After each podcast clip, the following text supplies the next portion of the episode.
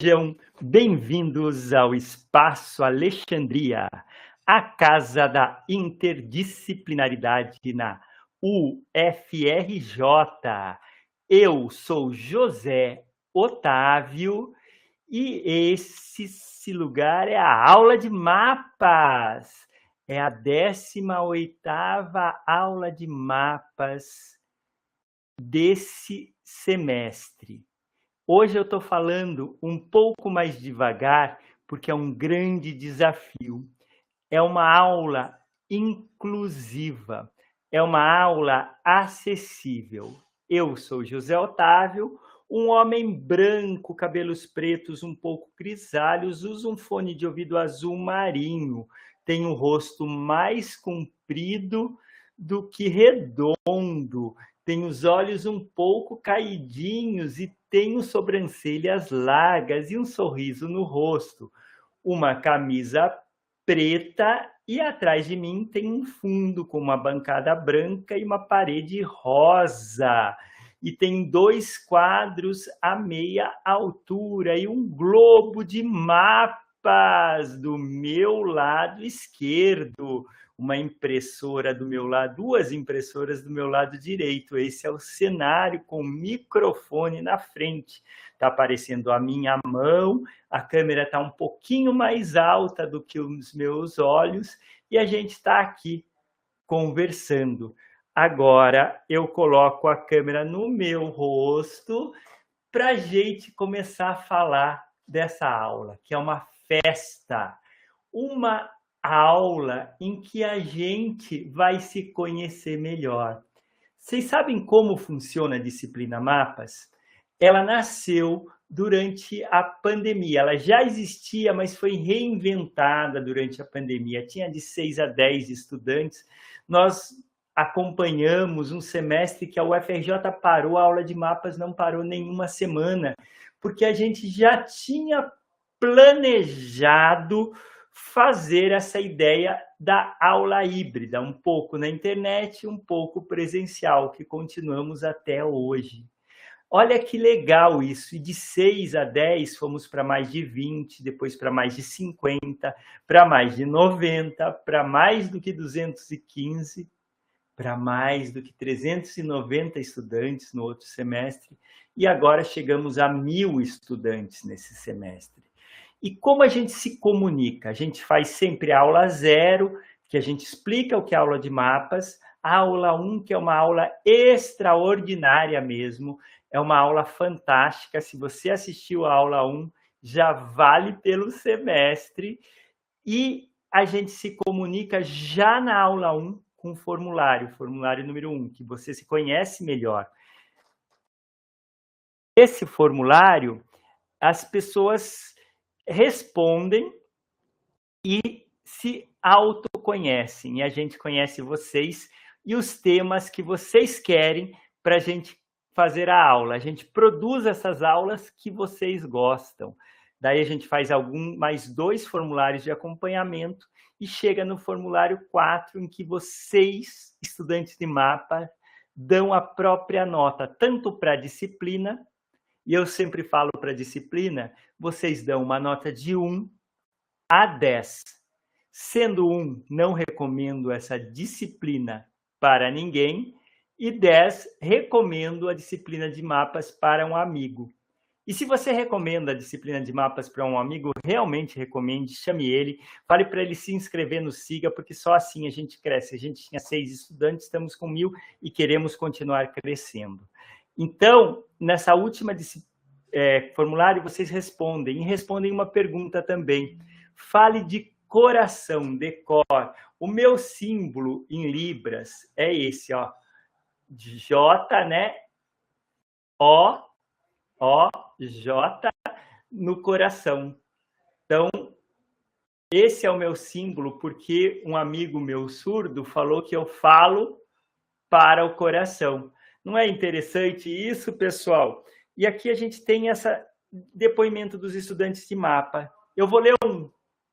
Amei toda a inclusão dos alunos. Nunca havia me sentido tão acolhida em uma matéria da faculdade e nem sabia que era possível. Certamente, Mapas me salvou em muitos momentos desse período, onde tudo estava sendo um peso e muito cansativo. Me ajudou a distrair a mente da ansiedade do período e a voltar a sentir vontade de seguir na faculdade com uma visão positiva.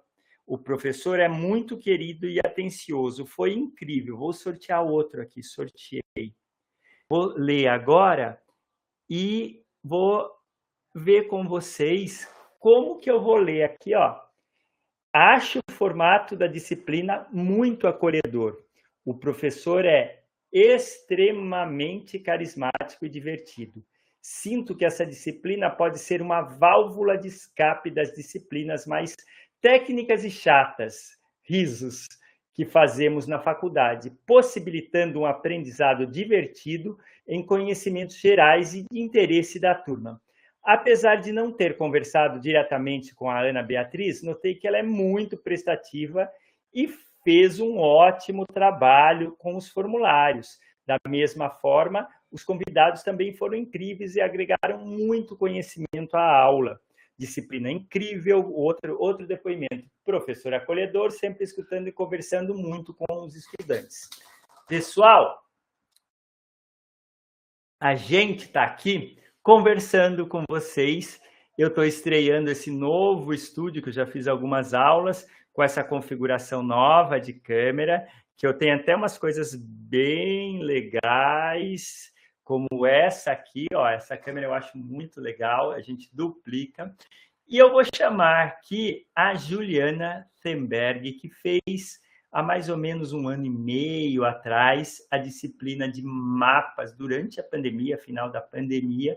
Ela era uma estudante, uma estudante brilhante do curso é, de odontologia. Ela se formou, passou no mestrado, está acabando ou acabou já o mestrado, passou em medicina na UFRJ passou na UF, hoje ela está na UF fazendo medicina e eu quero conversar com a Juliana. Juliana, tudo bem?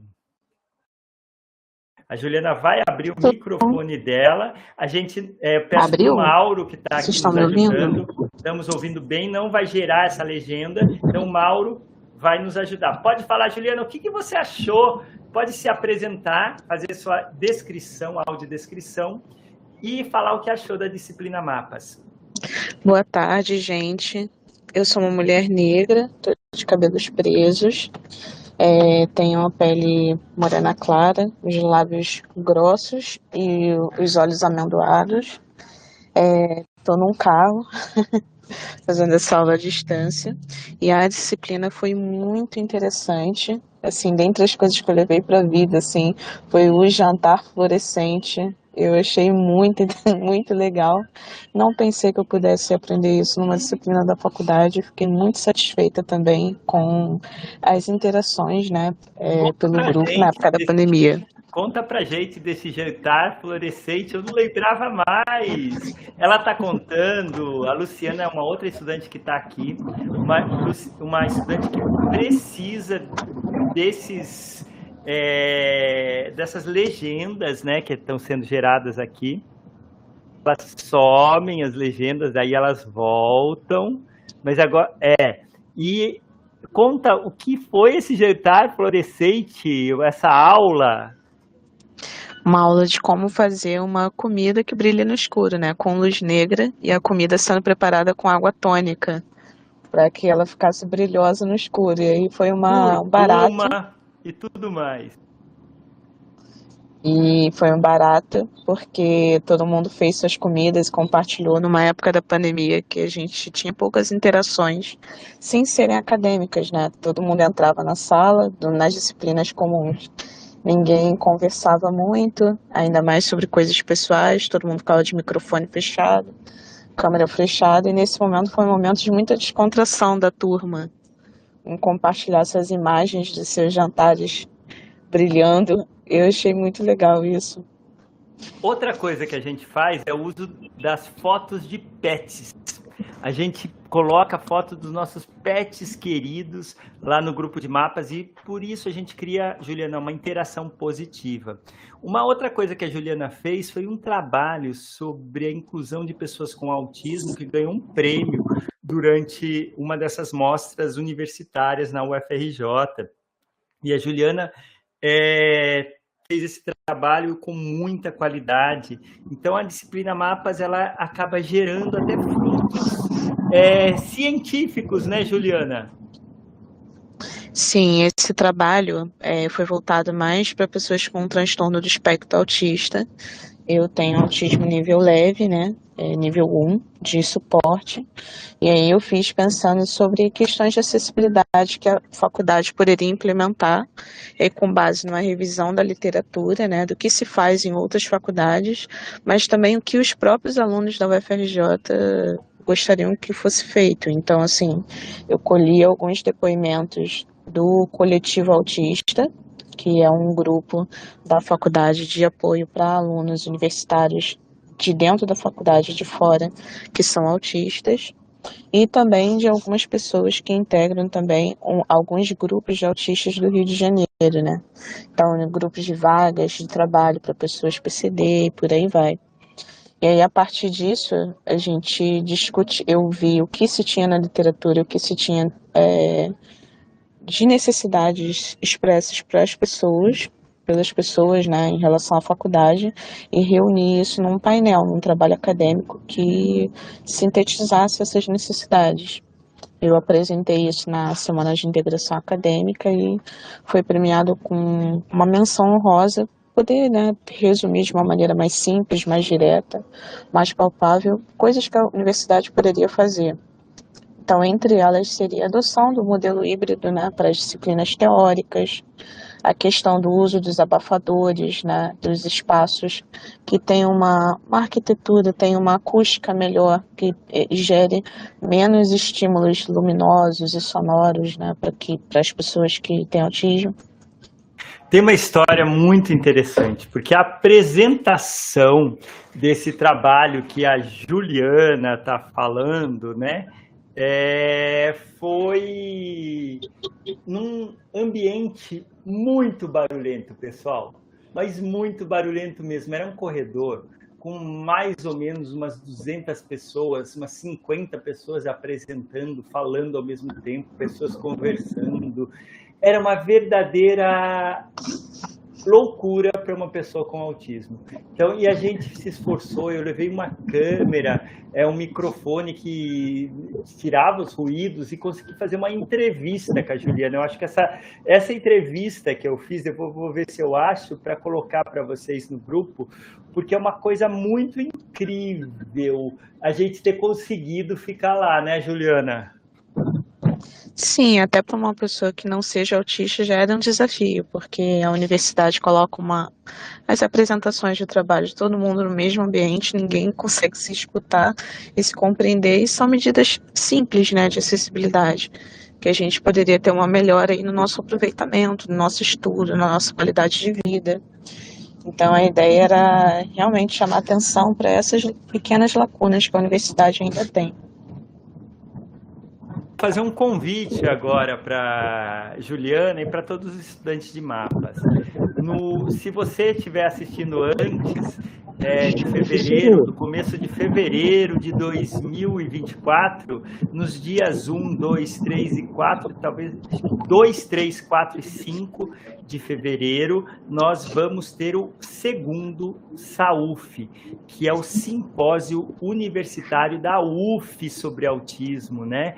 E então eu convido vocês para participarem. Então, isso é bastante legal, quero ver, eu vou estar presente lá. Eu vou estar presente, agora eu vi que voltou, é um convite para o SAUF, o Simpósio Universitário sobre Autismo da UF. Eu vou estar presente lá e quero ver mais uma vez a Juliana, se assim der certo, e todos vocês, estudantes, que quiserem saber mais sobre autismo. Juliana, muito obrigado. Daqui a pouco eu chamo você se você estiver por aí. É, se der, a gente fala mais um pouquinho ainda. Pode assistir é, e desligar a câmera que eu vou falar um pouco com o Mauro. Se tá, tá tudo, ótimo, obrigada, gente. Tá tudo certinho, vou pedir para o Mauro entrar aqui na, na, na aula. Eu fico muito feliz de receber estudantes de mapas, o pessoal que ajuda. É, seja bem-vindo, Mauro, se você conseguir entrar aqui, tá? É abrir sua câmera e a gente vai conversar. O Mauro, ele é um facilitador. Ele facilita a vida da Luciana, que é uma estudante que tem deficiência auditiva, é surda, e ele vai contar um pouquinho do que ele achou da disciplina Mapas como facilitador e perguntar: você também faz a disciplina Mapas como estudante, Mauro? Olá, professor. Olá a todos, boa tarde. Não, eu, é, assim, eu não faço é, a disciplina mapa, eu não curso ela, mas eu acompanhei, né, é, é, a Luciana nessa trajetória linda. E juntos, né, a gente pensou mapas e assim, juntos que nós nós nós chegamos em um consenso que mapas é uma tranquilidade para a graduação. A gente conversou não falou sobre isso, porque é o que deixa leve o resto das matérias, do corre-corre, do vai ali, vai colar, manda aqui, manda colar, manda trabalho, recebe trabalho, é, é, é, é, sala de aula. Então, mapas deu essa, essa tranquilidade na nossa vida acadêmica. Eu falo, nossa, porque eu participei junto, eu e ela, e mapa é incrível, mapas, a matéria mapa é incrível, é relaxante, é assim, é, fala, é, é, é, fala, é instigante para a gente se sentir bem é, assim, com nós mesmos, com a faculdade e com que tudo. Então eu quero aqui continuar falando com o Mauro, ele vai colocar Luciana. Luciana, pode ler aqui o Mauro falou que é uma tranquilidade a disciplina de mapas, que Isso, facilita. É, da, da, nossa, é, da nossa, como cursista. Ele está com alguns probleminhas, é que a pouco ele vai voltar. bastante. É, e... pare um pouquinho aí, que está com um probleminha. É, aí na, na comunicação, você arruma novamente para tá colocar bom, Luciana, tá? É, que a gente, eu vou falar aqui o que o Mauro falou, vou falar para a Luciana, porque aqui a gente gera essas legendas, e essas legendas não estão aqui por acaso. Às vezes a gente não consegue, tem alguma dificuldade na acessibilidade. A gente tem dois estudantes surdos que precisam de Libras e hoje a gente pede desculpas que a gente não tem Libras, porque a UFRJ está com um problema aí e é, é teve uma paralisação é, dos intérpretes de Libra no dia de hoje, a gente apoia esses intérpretes que isso seja resolvido o quanto antes, né? Então a gente tem o cuidado de ter Libras, de ter legenda e de usar uma linguagem simples, uma linguagem que chegue a todos, né? Eu queria saber da Luciana que aula que ela mais gostou e que ela deu um depoimento de cor, de coração é, se ela não quiser aparecer da câmera, tudo bem, abrir só o microfone. É, dê um depoimento, Lu, de coração sobre mapas. É com você, Lu. Dá para abrir aí o microfone, o Mauro vai ajudar. Então, aqui a gente tem todo esse trabalho, né? Professor, está é... me ouvindo? Ouvindo bem. Está me ouvindo, professor? Sim. Boa Pode tarde, falar. eu me chamo Luciana Fernandes. Vou fazer minha autodescrição. Eu sou uma mulher branca, da pele, branca, da, da pele clara, cabelos longos, cor de mel, mais ou menos. Meus olhos são verdes, faço uso de óculos e faço um curso eh, na UFRJ de farmácia. E a trajetória aqui na aula de mapas foi surreal, né? Obviamente acompanhado pelo meu facilitador Mauro Sérgio, que é, sempre me deu muito apoio, não só em mapas, mas no período passado em todas as disciplinas, né? E mapas, assim, foi os depoimentos, né? Adorei os depoimentos é, das pessoas, né? Que, que passaram por mapas. Eu esqueci o nome da menina que é, é cadeirante, né? Acho que tetraplégica. Não, desculpa, eu não, eu não, não sei dizer uh, a comorbidade dela, mas achei lindo assim, o depoimento dela, os lugares também que você nos apresentou, né? a receita de sorvete de chocolate, que é maravilhosa, muito bom. E é isso, professor. Somente agradecer por, por disponibilizar ah, o seu tempo, né, para nos dar essa, essa, essa disciplina que é incrível, além de relaxante, nos, é, nos remete a outros lugares assim que para mim eram desconhecidos, sabe? Os, os, lugares que o senhor passou e que nos proporcionou. Uh...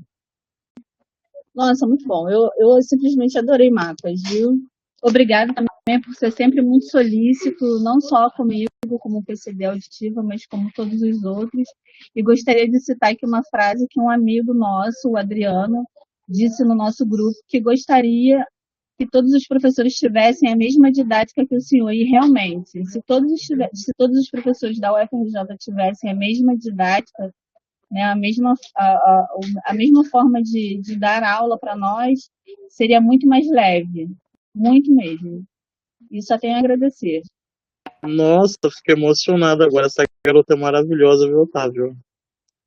Também que estrela fiquei... essa menina. Parece aquele arquivo confidencial. Parece. Aqui, vamos ver se aparece. Parece o um arquivo confidencial. Você ainda está lendo aí. É, é, olha só, meu rosto aqui e eu ouvindo um elogio desse, mas na verdade. Oxe, é um... ele, tá vendo? É... Eu tô vermelhinho. Eu fiquei sim emocionado, meu rosto ficou um pouco mais vermelho, como o Mauro percebeu, e eu fico muito feliz. Eu vou ler mais depoimentos aqui dos estudantes da UFRJ. É, vocês gostaram dessa minha nova câmera, Mauro? É a mesma câmera. Só arrumei aqui um jeito. Um amigo meu que chama Xoxo, ele deu essa ideia. Eu gosto mais dessa câmera de perto dele, que é melhor. Ah, é, é melhor para acessibilidade, Sim, então eu vou pôr essa aqui, ó. É, dá para ler os seus lábios, é, dá, dá fazer essa a câmera, né? É, vamos é. esperar aqui, ó, voltar o essa câmera aqui, ó. Vamos ver se volta aqui a legenda, voltou. Então, é, pra, tudo isso para facilitar né, a acessibilidade. E eu vou ler aqui um pouquinho mais dos depoimentos, a ideia é essa hoje da aula. Vou ler. Eu, eu escolho aqui, aqui a gente tem os depoimentos de alguns estudantes, é tão grande que vira um, um Excel ou uma planilha gigante, pessoal. Imagine mil pessoas respondendo é, quatro formulários né, a quantidade de dados. Então, eu queria falar para vocês que essa Mapas é a primeira disciplina, vou falar em inglês o termo, mas é baseada em dados, ou data driving. Né? Então, que tudo que vocês respondem é usado para melhorar a aula. Esse cenário de hoje, esse jeito que eu estou dando aula, foi um pedido.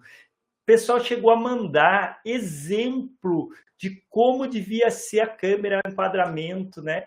Como que eu devia estar, tá, como até o fundo, ainda não consegui colocar colorido, igual o youtuber, né? E o pessoal ajuda muito. Então, tudo que vocês falam é importante em mapas. Vamos fazer o... Mauro, vou fazer aqui o... a escolha de mais um, tá? Mapas foi a minha válvula de escape esse semestre. Em meio a tantas matérias e prazos, nessa matéria eu pude descontrair, aprender mais sobre mim e descansar de certa forma. Clima extremamente leve é, e agradável. Toda a equipe de mapas é responsável pelo sucesso que vocês têm. Muito obrigado. Olha, pela primeira vez vi uma disciplina ser ministrada dessa forma e fiquei impressionado com tamanha qualidade nas aulas e também na diversidade dos temas. O professor, a Ana Beatriz e todos foram incríveis durante a viagem pela disciplina e o Espaço Alexandria. Só tenho a dizer que gostei muito e essa disciplina marcou esse semestre. Eu adoro, mais um depoimento. Eu adorei a abordagem sobre os temas feitos pelo professor José Otávio. A ideia de convidar uma pessoa diferente a cada aula faz com que a gente sempre tenha um ponto de vista diferente. A diversidade de temas também é algo maravilhoso. mas acho que a disciplina vai além do conteúdo em si. Ela inova na forma de oferecer às aulas esse conceito de ensino remoto, em que elas são transmitidas ao vivo no YouTube e posteriormente em podcast. Acredito que vai servir de exemplo para outras disciplinas no futuro e ajudar a mudar o rumo da educação remota na UFRJ, tornando o lugar mais acessível para todos. Até porque, pelo que eu entendi na aula de saúde mental e conversando com outros colegas, a maior dificuldade dos alunos é conciliar universidade, trabalho, e as aulas remotas ajudariam muito nesse sentido, é essencial para ter equilíbrio na vida. Achei, é, e as aulas remotas para ter equilíbrio na vida, é, repetir mais uma vez, só mais uma aqui, ó. Achei uma disciplina inovadora e leve, e é muito bom aprender sem pressão e com compreensão. Rimou, né, pessoal? É uma disciplina que faria todos os períodos, se possível. É, porque são temas diferentes. É, esses temas diferentes ajudam né, a gente a, a aprender mais mas é uma aprendizagem diferente, porque sabe uma coisa que aconteceu esse semestre? Dois alunos falaram que queriam escutar música oriental. Um deles falou música clássica indiana. Eu falei, vou fazer uma aula sobre música clássica indiana. Ninguém vai assistir. Mauro, você acha que alguém vai assistir uma aula sobre música clássica indiana, Mauro? Ah, eu acho que sim, professor. Mauro, mais de 100 pessoas assistiram a aula. Nós temos mil estudantes, mais o podcast, mais quem assiste, que é 30% que assiste no WhatsApp e que não conta. Então, a gente teve 180 pessoas assistindo a aula de música indiana, o que é muita gente, né, Mauro? É, a gente teve aula que todos os estudantes assistiram. Então, a, a, as aulas que eram sobre, deixa eu ligar aqui,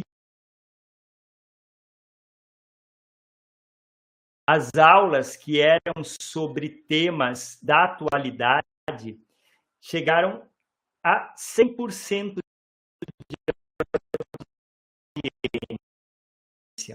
Uma aula que os alunos pediram no meio é, foi a aula sobre a guerra Israel-Palestina ou Israel-Hamas, né? É, essa aula teve mais de 700, 800, 900 pessoas assistindo em todas as plataformas. Deu quase mil. É muita gente, pessoal. A gente teve uma aula que viralizou, que chegou a mais de 5 mil pessoas assistindo em todas as plataformas. Então, a aula número um de mapas, em que eu conto minha história, é, somando podcast, aula e tudo mais, deu 5 mil pessoas. É, todo semestre, toda, todo mês, nós temos de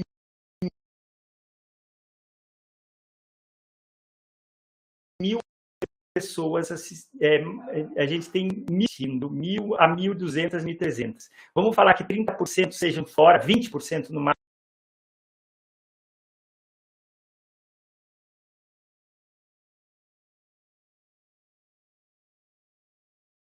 cento dos estudantes de mapas assistem à disciplina.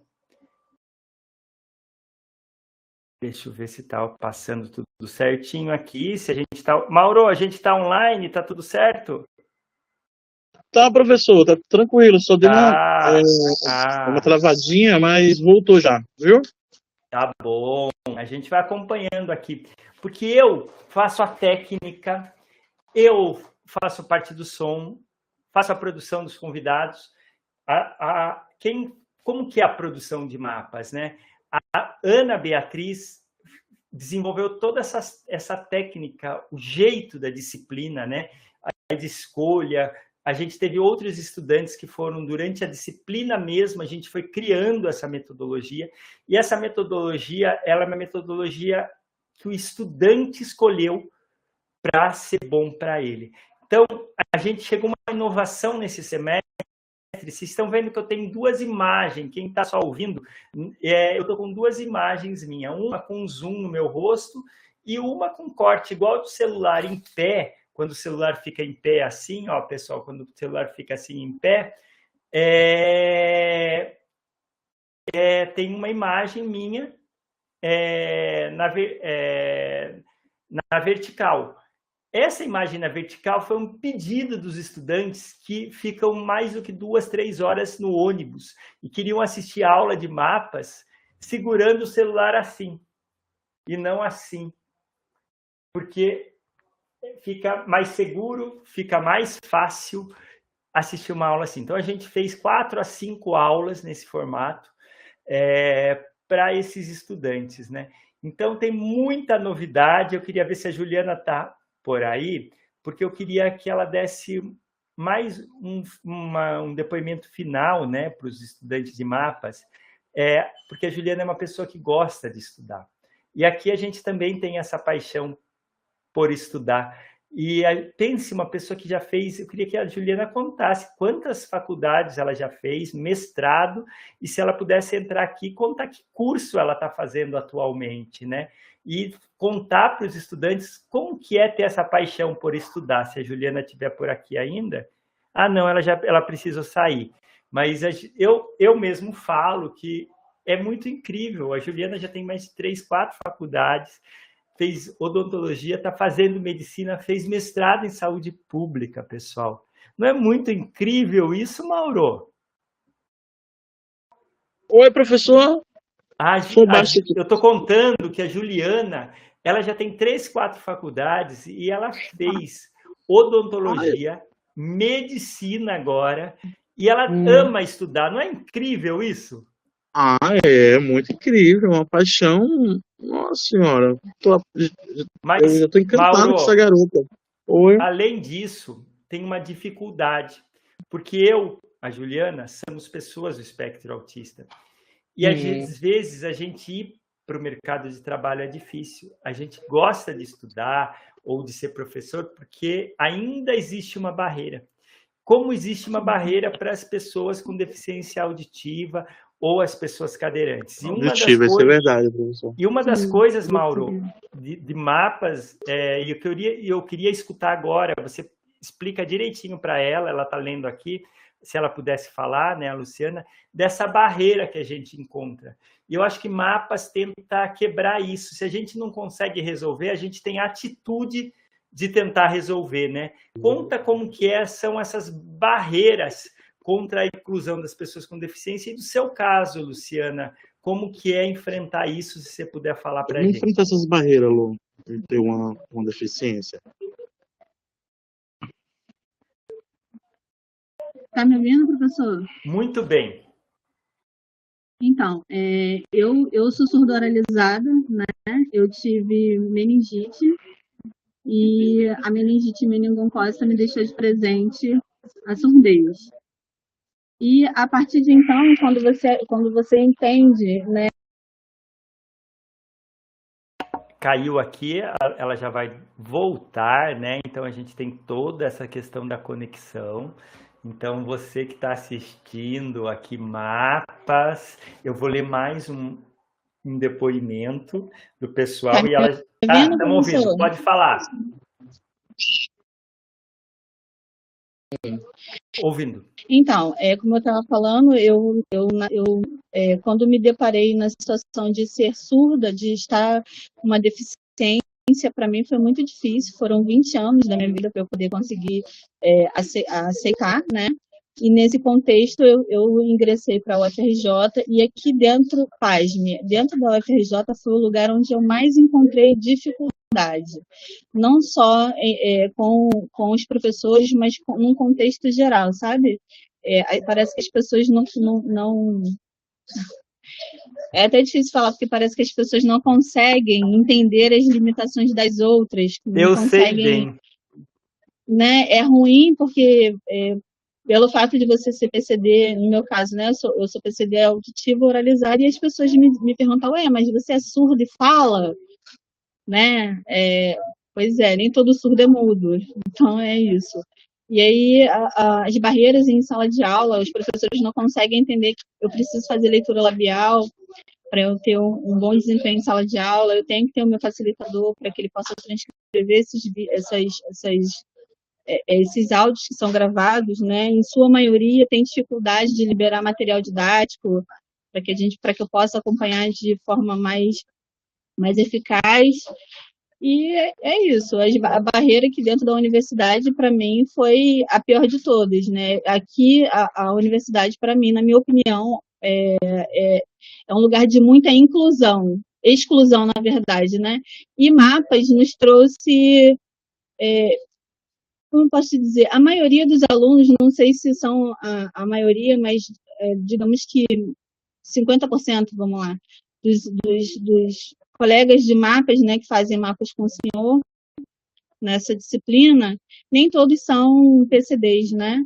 E eu, eu consegui compreender que, tipo, que, assim, eles conseguiram entender muito bem é, as limitações de quem tem espectro autista, quem tem deficiência auditiva, quem tem, quem é cadeirante. Então, assim, professor, para mim, na minha opinião, né, é, foi importante porque não só é, a sua aula é muito inclusiva, né, o senhor tem, tem todo um cuidado de, de é, botar legenda, de, de quando, não, quando dá algum problema, alguém que possa transcrever, é, é, ter acesso a, a, pessoas que fazem uso de Libras, né? Então, assim, foi, foi para mim foi perfeito.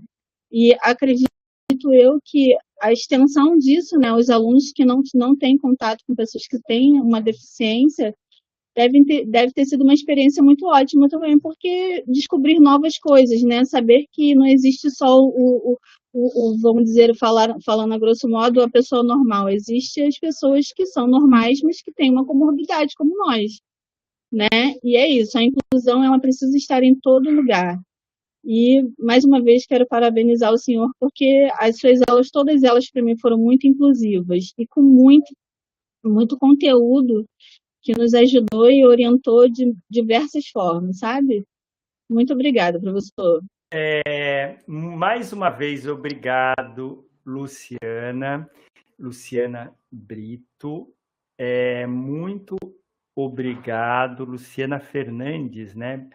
É, é, muito obrigado.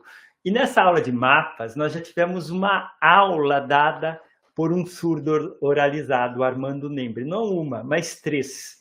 Três aulas dessas 200 lives que a gente já fez foram dadas, três ou quatro, pelo Armando Nembre. Inclusive, ele é um surdo que nasceu sem as orelhas, sem nenhum nada do aparelho auditivo. E o Armando Nembre tocou piano na aula de mapas, na aula final do semestre passado, pessoal. É, não é incrível isso? Hoje nós temos uma surda oralizada, estudante participando, está virando uma marca de mapas, né? Essa ideia e desmistificar mitos também, né? Então, tem surdos que se comunicam só em Libras, então, alguns que também não desenvolveram o português. Então, a gente tem que entender cada pessoa. O caso da Luciana, ela era uma criança, depois adolescente, jovem, que ela se comunicava, ouvia e ela teve uma meningite e ela perdeu essa essa é, questão auditiva, né? Então ela se tornou deficiente auditiva, mas ela precisa mais das legendas e da transcrição até do que o Libras, né? Que não é a língua materna da, da Luciana, então a gente deve se adaptar no português, né, Luciana? Tá correto isso? Então a gente está aqui nessa conversa e tem um tempo dessa conversa, né? Sim, professor, está correto. Nós não só precisamos de que uh, das legendas em, é, é, no caso de videoaulas, dentre outros, mas também que o nosso material didático seja disponibilizado com pelo menos um dia antes, né, para que a gente possa se adaptar ao, aos slides, no caso, que quando o professor dá, dá para é, antecipa, a gente consegue entender melhor quando vai acompanhando em sala de aula. Né? O que para mim é importantíssimo, porque é nos slides que eu faço as minhas anotações da, é, de acordo com as leituras labiais que eu faço, mesmo eu tendo meu facilitador, porque o meu facilitador ele transcreve o que o professor diz e eu vou anotando, eu vou tomando nota daquilo que eu acho importante e o slide para mim é importantíssimo, né? Muito obrigado. Luciana, você perguntou, né, sobre quantas pessoas, falou um pouco das pessoas com deficiência em mapas. Aqui a gente tem o dado, exato. É, Luciana, sabe quantos estudantes a gente tem em mapas hoje? 994 estão ativos. É muita gente, né? Desses 900... Sim, professor, mapas está virando referência, né, da, da disciplina. Tá, eu, assim, tô, é só gratidão, porque, se, eu, como eu falei no início, né, se todos os professores fossem inclusivos, né, de uma forma geral, talvez nas salas de aula tivessem mais PCDs, porque pelo que eu consigo ver, as pessoas que têm suas comorbidades, elas preferem se esconder do que se mostrar justamente pela não inclusão que existe aqui dentro da UFRJ, infelizmente. Luciana, nós temos 13 pessoas com algum tipo de comorbidade, comorbidade ou com deficiência. A gente pediu para as pessoas mesmo se autodeclararem. 86,6% das pessoas é, se declararam que não tem nenhum tipo de deficiência ou comorbidade. E mais de 13, 13,4% das pessoas, o que dá mais de 150 pessoas, mais ou menos 150, 140, 146 pessoas com deficiência em mapas ou com comorbidade. A maior parte é o transtorno de déficit de atenção e hiperatividade, que muita gente acha que não é uma questão ligada com deficiência, mas é uma pessoa que precisa de muita, ou cada um tem um nível de ajuda, né? E a gente tem muitas pessoas também com transtorno de ansiedade generalizada, a gente tem é, com autismo, muitas pessoas também com autismo aqui em Mapas, é, e algumas pessoas com deficiência mental, que faz a gente ter que ter uma linguagem clara. Eu acho que essa eu encontrei agora, Luciana, a câmera para eu fazer a aula, porque olha, eu, a linguagem clara é importante, mais direta. Eu tenho um pouco de dificuldade, às vezes eu falo demais e é importante a gente simplificar a linguagem, né? Então a gente tem pessoas com catarata, posso falar tudo que a gente tem em mapas? Pessoas com deficiência visual, deficiência auditiva, é, deficiência física, deficiência intelectual, deficiência mental, transtorno do espectro autista, transtorno de déficit de atenção e hiperatividade, é, doenças raras. Nós temos três estudantes em mapas com doenças raras, surdez, é, surdo oralizado, surdo que usa libras, é, nós temos transtorno de ansiedade generalizada, é, toque, transtorno obsessivo compulsivo, mobilidade reduzida, e aí vai, dislexia, esquizofrenia, é, surdez, mais pessoas com surdez também, é, várias coisas misturadas. Então, eu acho que é a única disciplina na UFRJ que tem os dados é, ditos pelas próprias pessoas é, do que elas se declaram, né? É importante porque eu preciso organizar a disciplina. Deixa eu ligar aqui que é aqui. Eu peço. Esse é um sistema do RNP, Rede Nacional de Pesquisa. Ainda dá umas travadas, né? Mas eu acho que ajuda. Eu queria perguntar é, para a Luciana se mesmo às vezes perdendo essa legenda ao vivo, você que gosta de assistir nossas aulas ao vivo, é, ter a legenda e você percebeu que as pessoas falam sem legenda, eu repito para aparecer a legenda para você. Isso ajuda, Luciana? Luciana vai abrir né, o microfone, se ela puder. e a gente faz essa conversa, o que é incrível, né? A gente ter essa conversa, se a Luciana puder falar que se essa legenda, mesmo se perdendo, ajuda na comunicação. Né, Mauro, se você puder ajudar a gente colocar quando der, eu vou falar, eu tenho muitos dados né, mapas. A gente tem aqui outros dados é, interessantes e mais ou menos 50% das pessoas da disciplina mapas ou mais 55% das pessoas são pessoas da periferia, das quebradas,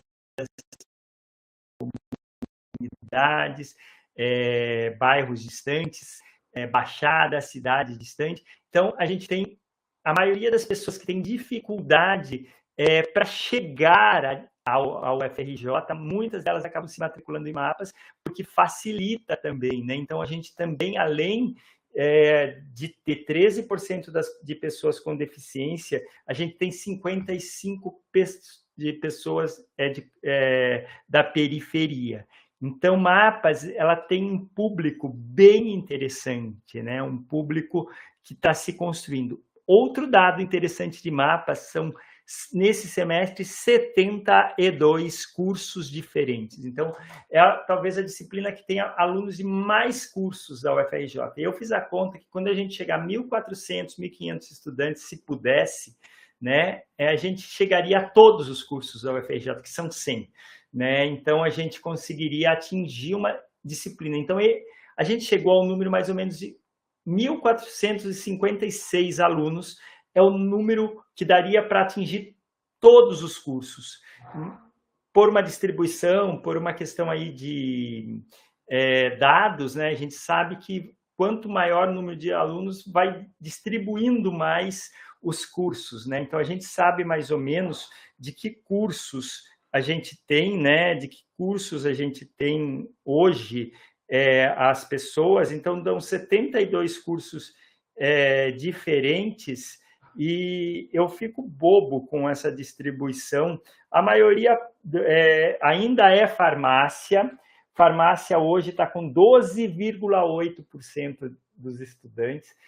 Pessoal, pensar que é 130, mais ou menos 120 a 130 estudantes de farmácia. Daí a gente tem é, de mais ou menos 102, 100 a 102 estudantes de engenharia, a gente tem 92 estudantes de direito, a gente tem 74 estudantes de bacharelado em ciência matemática e da terra, é, a gente tem aqui esse, química, das químicas, a gente tem 70 estudantes da químicas, e aí vai educação física, ciência, e a gente está recebendo agora o nosso convidado para lá de especial, que ele vai se arrumar aqui para a gente falar. A gente está contando da disciplina Mapas, né? A gente conversou com a é, Juliana, a Juliana é da Universidade Federal Fluminense, hoje está fazendo medicina, contou o que representou mapas para ela. É, a Juliana também é uma pessoa do espectro autista, que ela declarou aqui né, para vocês. A Luciana Fernandes, ela tem uma deficiência auditiva, né? conversou com a gente quebrando o mito que as pessoas acham que às vezes o surdo não é oralizado, não fala. A gente entrevistou ela aqui, né? Então a gente está contando os dados dos 72 cursos diferentes de mapas é, da UFRJ, né? Que a gente tem, a gente tem várias outras outros dados. É... Ah, se a pessoa precisa de adaptação para cursar mapas. No, quase 99% dos alunos, ou seja, é, 98,8% é, não precisam, mas mais ou menos 12 estudantes precisam, 12 a 13. É, precisam de audiodescrição, legenda, libras, e até se tivesse prova, eles precisariam de mais tempo para leitura. Então a gente vai entendendo. Vou ligar aqui novamente. Luiz!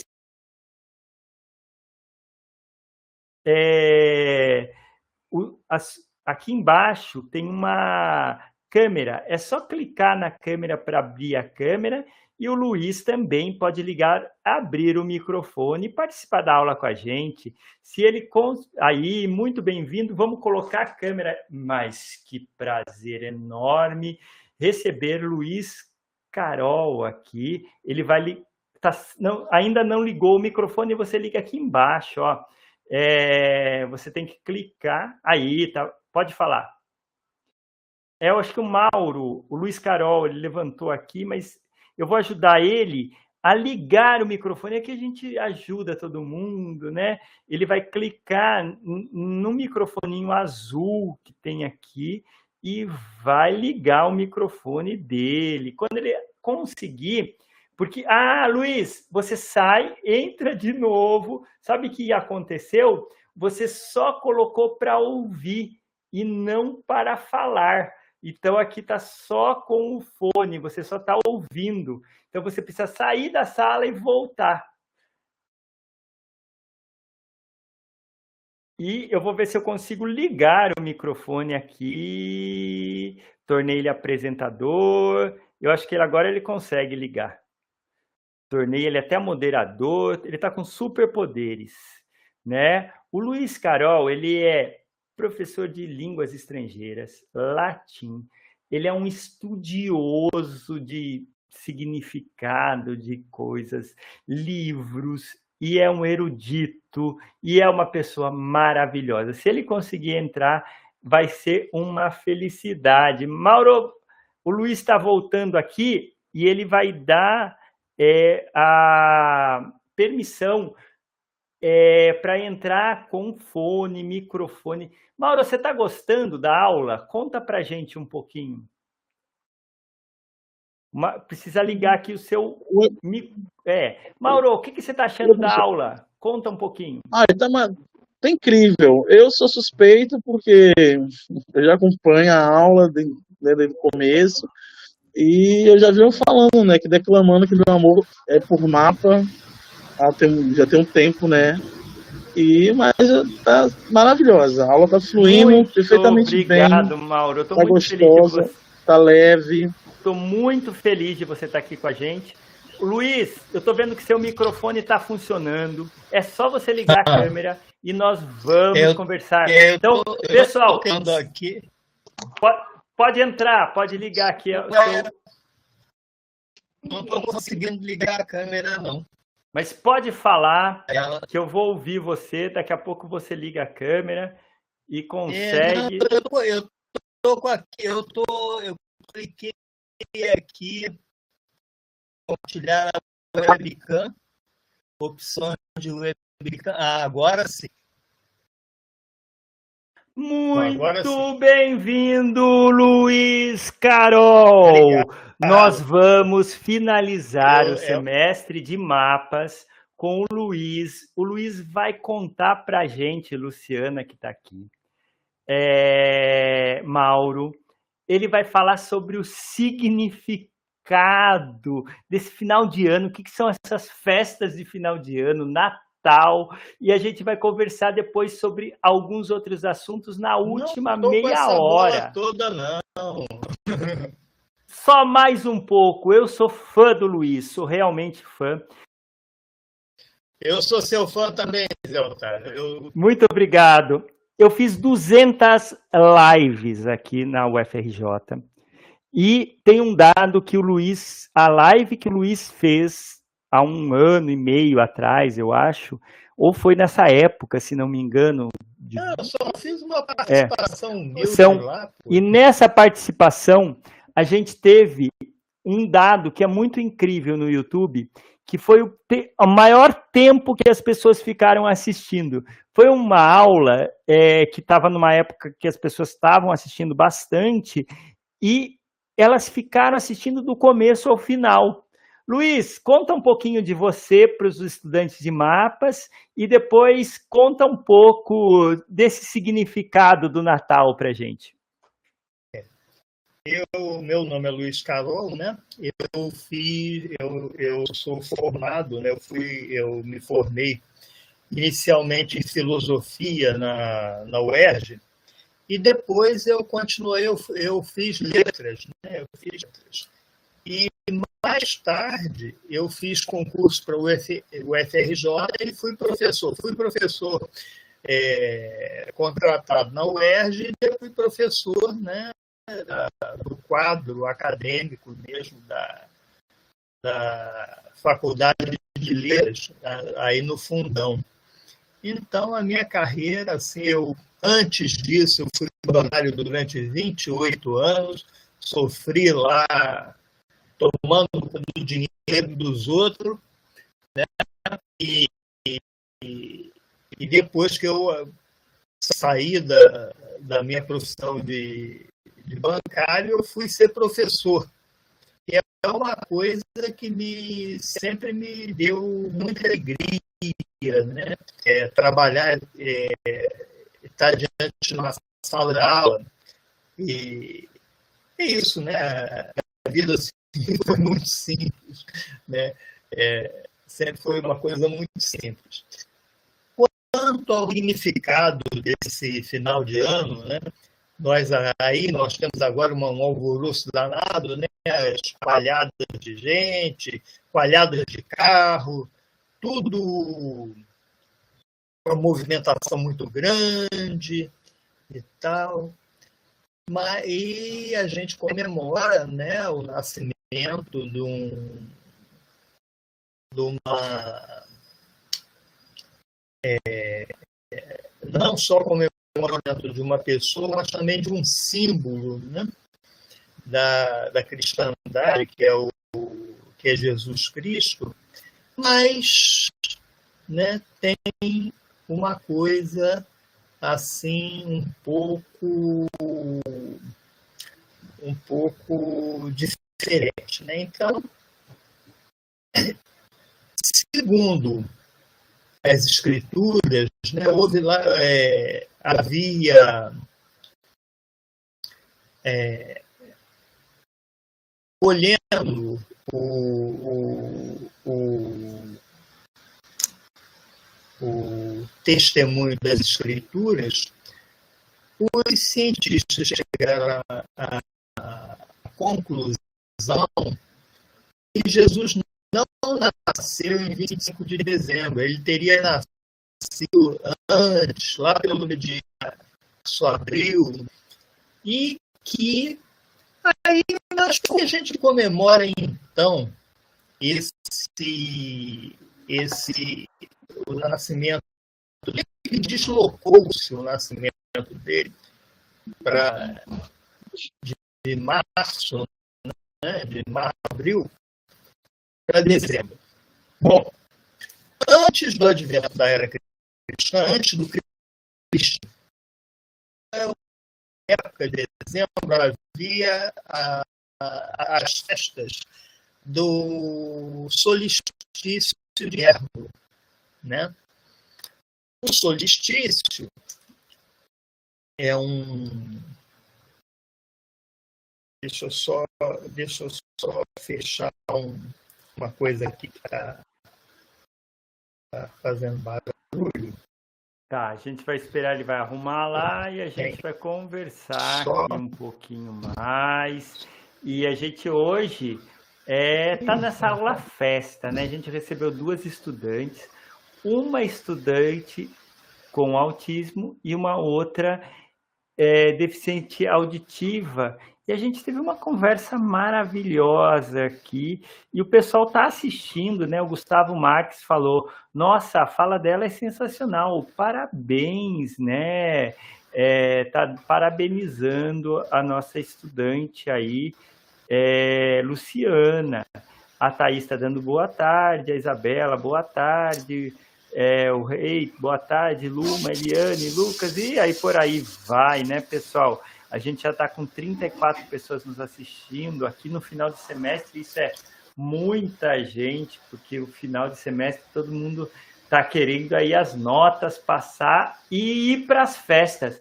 Mas por que, que o Natal é 25 de dezembro, Luiz? Eu não sei, eu quero descobrir é. isso. Mas vamos lá, vamos lá. Então, a, a festa do solstício de inverno na, no, nos países, lá naquela região norte, em que esse, esse momento é um, é um momento assim em que o Sol, né, é, em que o Sol é, chega assim, mais perto da Terra e mais, né, ele parece que o Sol assim, estaciona, parece que o Sol para. Né? É assim. Então, todos os povos da antiguidade, lá no hemisfério norte, faziam rituais nesse período para que o Sol voltasse a se mover entre Né? Então, era uma coisa assim. Tanto é que Roma. Luiz, havia, Luiz, a... Luiz, Oi? preciso contar Oi. uma história. Uma vez eu fui morar na Finlândia, morei dois anos na Finlândia, Luiz, e eu peguei um desses solstícios. E por acaso, a cidade de Turco, onde eu morei, tinha a mesma latitude daquele lugar na Inglaterra que tem aquele observatório. E eu descobri por quê. E lá tinha, as, tinham as pedras, mas no ano de 1100 foi destruído aquilo, num, uma daquelas histórias ligadas com cruzadas, uma, umas Sim. coisas assim. Mas o que aconteceu para mim foi uma coisa incrível. Porque eu estava naquele dia e deu 23,59. O sol parecia que ia desaparecer e no mesmo momento, zero horas, ele volta a subir sem desaparecer. Ele, ele, ele pega a tangente de desaparecer e volta, ele não desaparece em nenhum momento. É, é uma coisa muito incrível, porque é naquele exata, é, acho que é daqueles locais da Terra, é, o Sol faz esse movimento que parece que ele para, né, Luiz? Essa que é a impressão que a gente tem. É. Exatamente. É porque ele, e, e, curiosamente é exatamente isso. Ele parece que o seu som, eu perdi o seu som. Tá, tá funcionando, eu parei de falar aqui, né? Voltou aqui, tá funcionando. É que eu fiquei em silêncio ouvindo Luiz, Carol, Carol. Carol mesmo. Então, aí parecia. Então, todos os povos faziam assim festas e rituais é, pedindo que o sol voltasse né? Então, tanto é que em Roma havia a festa do Sol Invictus, ou seja, o Sol invicto, né? que era uma. E isso sempre acontece, isso se dá por volta do dia 21 de dezembro. Né? Aí, então, e todos os povos faziam essa, essa, essa essa comemoração. Com o advento do cristianismo, curiosamente, havia também nesse período as Saturnalhas, né, lá em Roma, que eram, que eram é, festas em, em, em, honra de Saturno. Então, uh, os padres e os bispos começaram a se tornar muito poderosos lá pelo terceiro século, terceiro, quarto século depois de Cristo. E eles é, viram que essa festa era é, tanto era forte como era uma uma questão da identidade dos pagãos.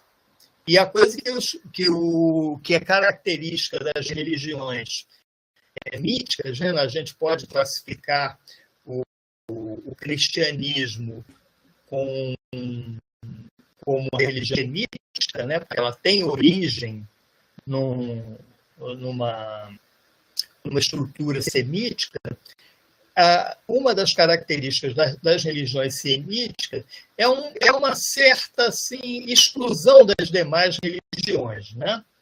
As religiões semitas, em geral, elas excluem, elas não têm assim, muita é, tolerância com as demais religiões. Então, os cristãos lá do século 3 e 4 começaram a pegar carona na, na festa do solstício de inverno.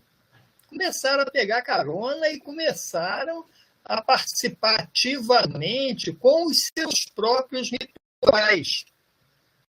E depois, com o tempo, claro, né, como era a festa mais importante do, do, do, dos povos, eles assumiram a festa, disse, não, aí de repente, não, precisamos botar alguma coisa memorar, e passaram a comemorar a vida de Cristo.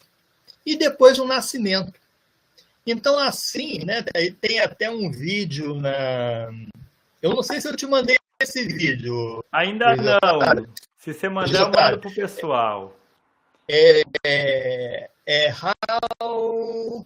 É, é, em inglês, né? How Christ Stolen, Stole Christmas. Né? É um negócio mais menos. Como, como Cristo é, como cristãos roubaram o Natal, ou como Cristo roubou o Natal. Então, Isso o Natal, aí, peraí, deixa eu ver se eu entendi. O Natal, o, o Natal foi roubado do paganismo.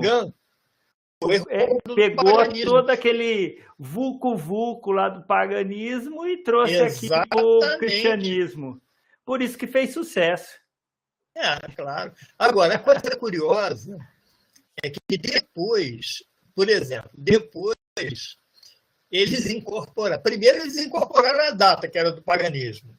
Depois, por exemplo, nós temos assim, a, a árvore de Natal. Né? O pessoal fala, ah, árvore de Natal, não sei o quê. Mas o que, que a árvore de Natal tem que ver com Cristo? Não tem nada que ver com Cristo. A árvore de Natal, ela é um, uma espécie de uma simulação de muitos, muitos, é, de muitas festas da Mãe Terra dos indo-europeus, em que as árvores eram enfeitadas com fitas e, e frutos para assim para agradar a Mãe Terra, para enfim, né, era também um símbolo pagão.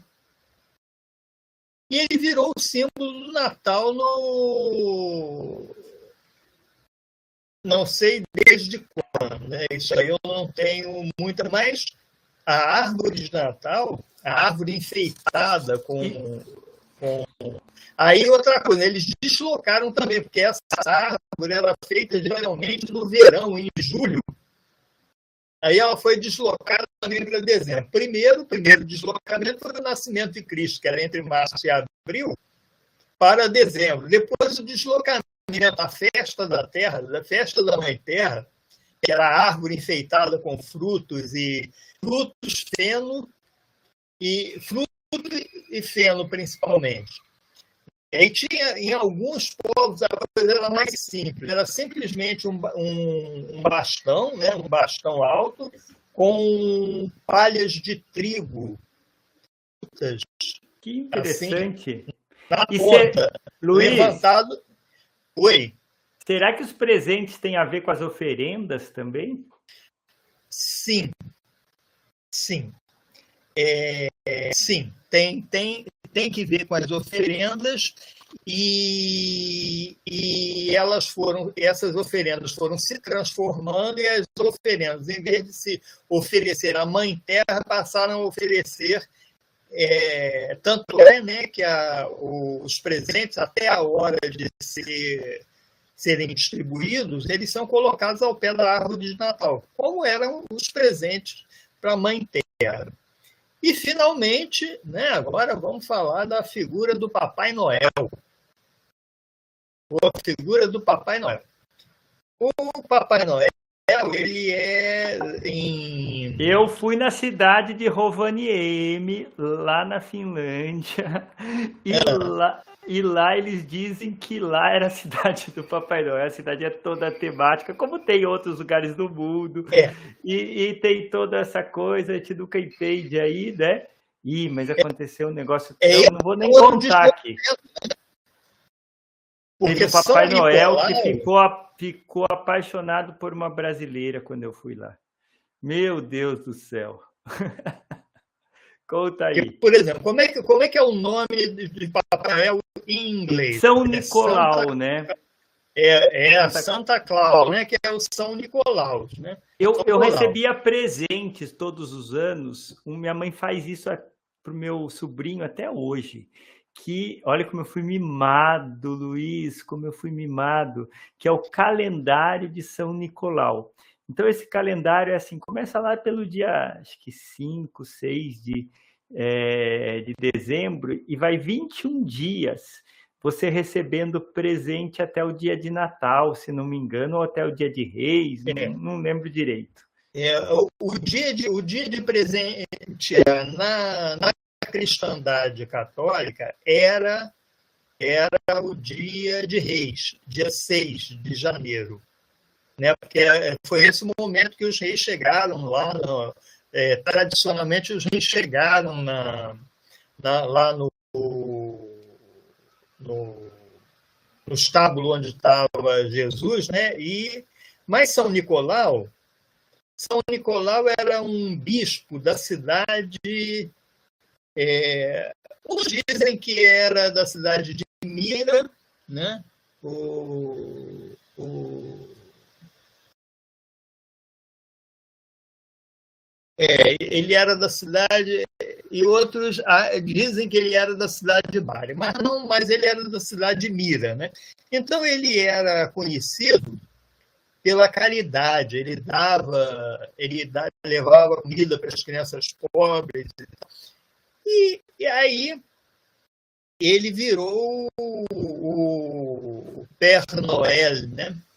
Père Noël em francês seria o, o papai do Natal, né? O, o aí veio para a língua portuguesa como Papai Noel.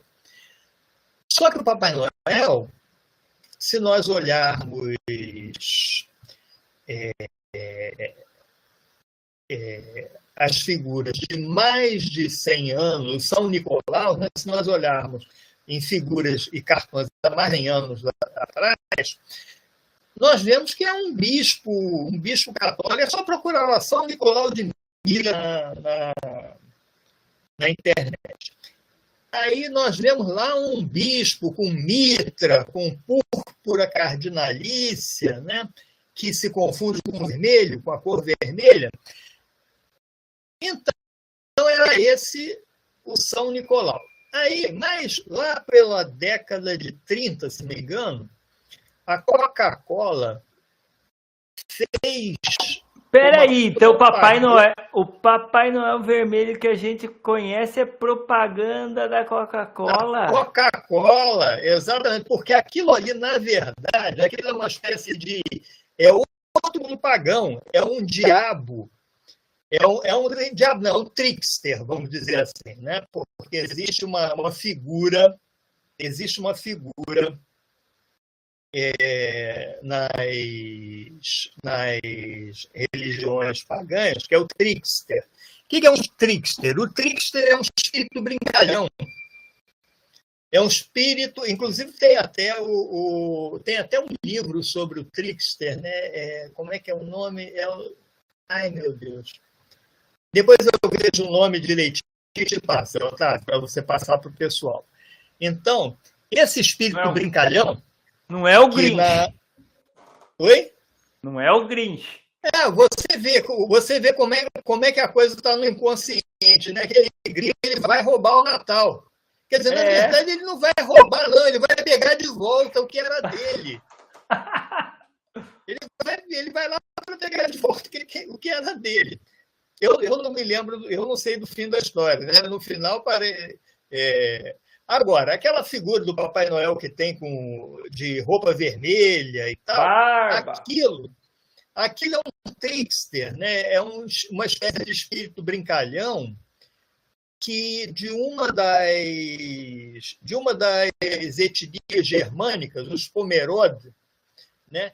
Esse, esses, aí no, no Natal, o que que o pessoal, o que que o pessoal da cidade fazia? Se vestia dessa roupa de vermelho com a, com a com aqui com, a, com algodão aqui na, é, e, e o capuz, o algodão, se vestia e saía pela cidade, né? É, com uma vara na mão, aí iam de casa em casa e conversavam com as crianças. Aí dizia, você foi boazinha esse ano, não sei o quê, não sei o que lá.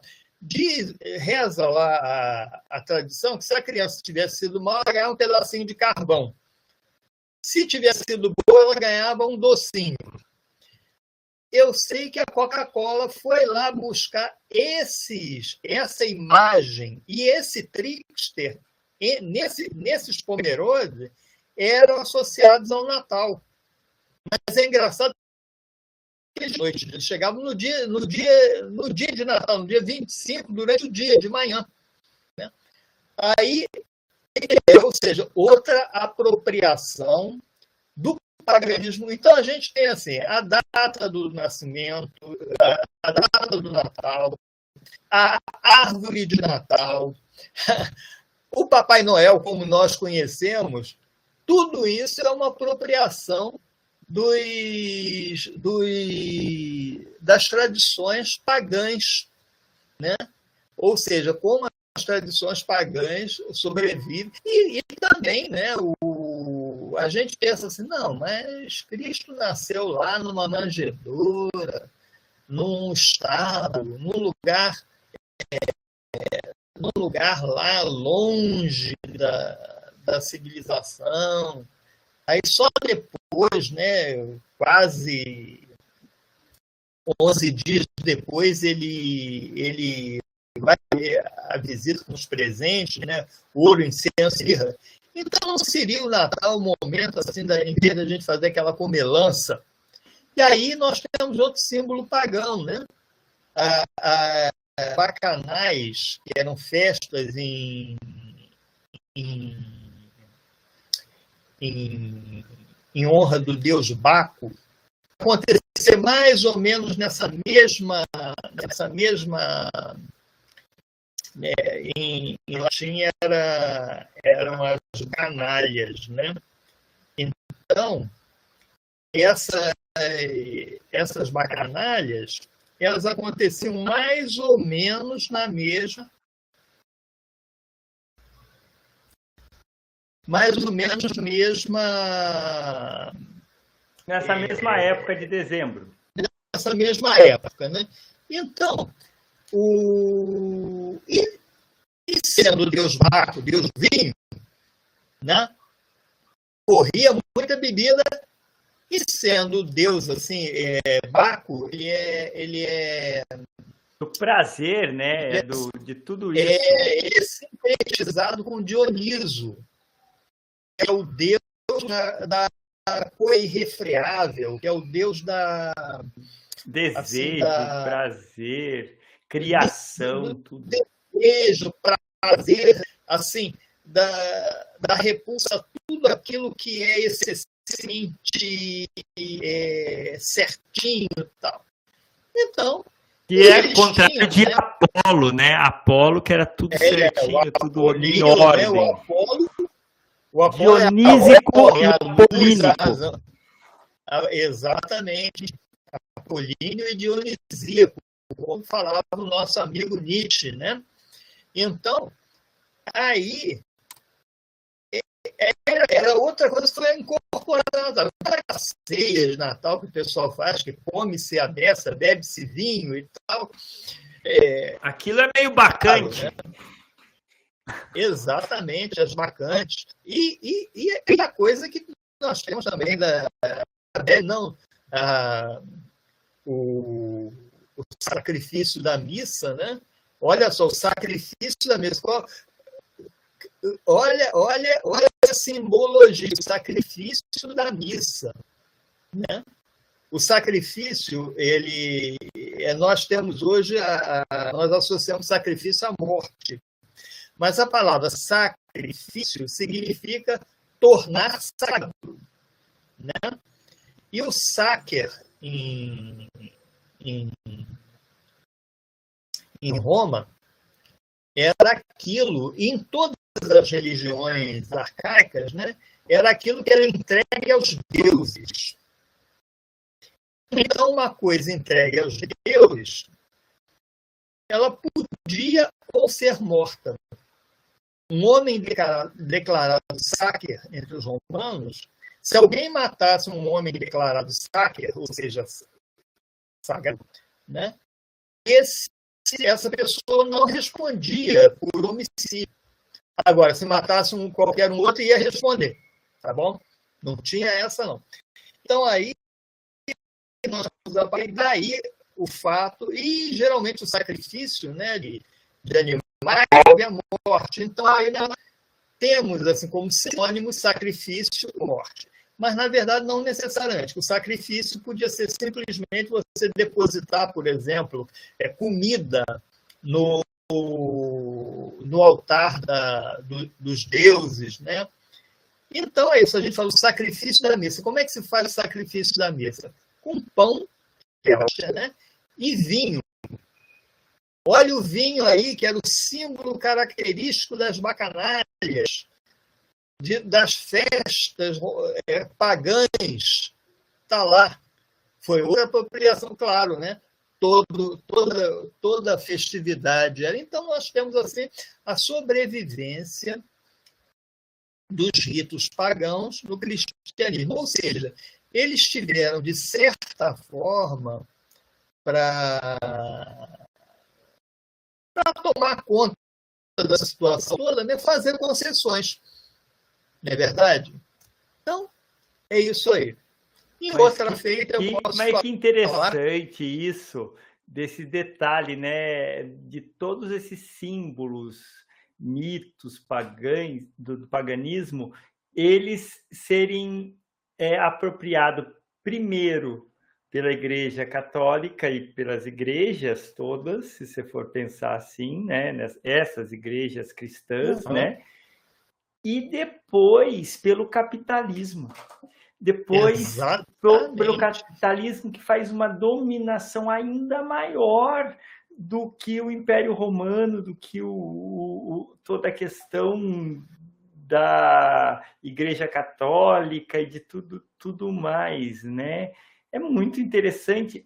E um, para o pessoal de mapas que está assistindo até agora, ou que voltou a assistir, porque essa é uma disciplina que as pessoas vão assistindo aos poucos, às vezes assiste nas férias, deixa para assistir depois, e é muito legal que os vídeos vão aumentando, né? Então, o público ele se interessa. Você que se interessou e às vezes vai criar alguma coisa, vai ter que criar um marketing para o seu produto, pensa no paganismo, pensa nas coisas que existiram no paganismo, porque pode ter muita coisa interessante aí, né, Luiz, que é. você pode usar como símbolo hoje em dia, né? Não, tem muita coisa. Eu lembro que quando eu era muito jovem, né, já vai, faz mais de meio século, Apareceu... Mas nós somos jovens, nós somos coelho. Eu estou dizendo que eu era muito jovem. Ah, agora gostei. Tá? Eu não falei que eu, que eu sou velho. Agora eu sou jovem. Poeira eterno. Jovem, Poeira eterno. É, quando eu era muito jovem, mais de, apareceu uma, um símbolo lá para a juventude. Né? Era uma. Aí eu.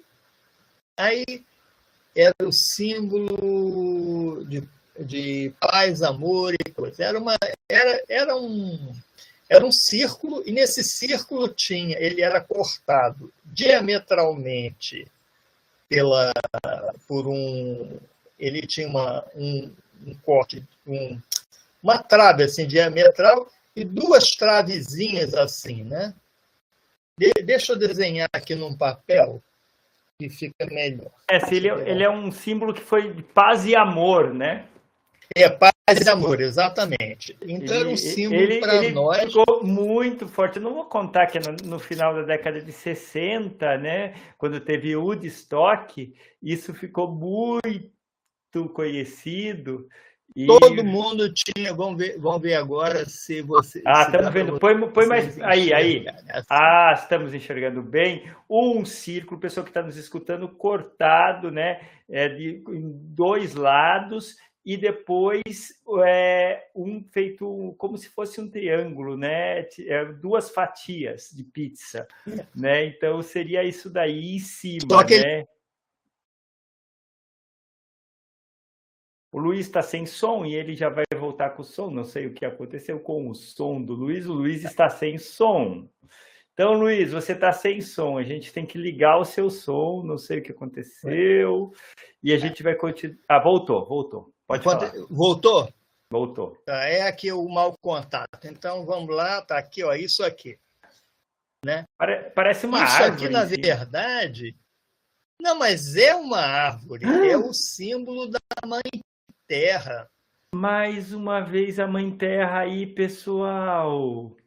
Então, é, é o símbolo da mãe terra, né? Da, da, em, em, em, e, e com uma é, com uma estrutura com uma estrutura do corpo humano hum, né como se fosse uma, uma, uma mulher com os braços abertos assim para cima já é uma figura antropomórfica. Antropomórfica. Né? Olha que palavra então, difícil, antro de pessoa, de ser humano, mórfico na de forma, verdade, do ser humano. Seria, seria dendroandro, é, ah. dendroantropomórfica. Ou seja, dendro, árvore, antropo, homem, morfos, forma, né? Então, eu gosto de falar com o Luiz porque o Luiz ele entende latim, entende outras línguas que a gente estuda e a gente tem um papo delicioso sempre. É, é, às vezes é muito gostoso a gente penetrar no, no significado das coisas com muita assim você está vendo uma coisa que e ninguém, as pessoas, ah, tá, tá, tá ali, tá, mas você está enxergando coisas atrás daquelas coisas. Isso aí é uma coisa que é um prazer que não tem preço. É um deleite, né? É um, um deleite. deleite. Olha que palavra. Eu gosto das palavras exatas do português. Eu acho, eu tenho horas que eu acho que português é um, um ele tem palavras para tudo, quase, Luiz. Nossa língua é muito específica. Olha só, uma ah, então vamos falar falando de palavras. Tem um livro de uma escritora chamada, de uma linguista chamada Bárbara Cassan. Se escreve Cassan, C-A-S-S-I-N, né?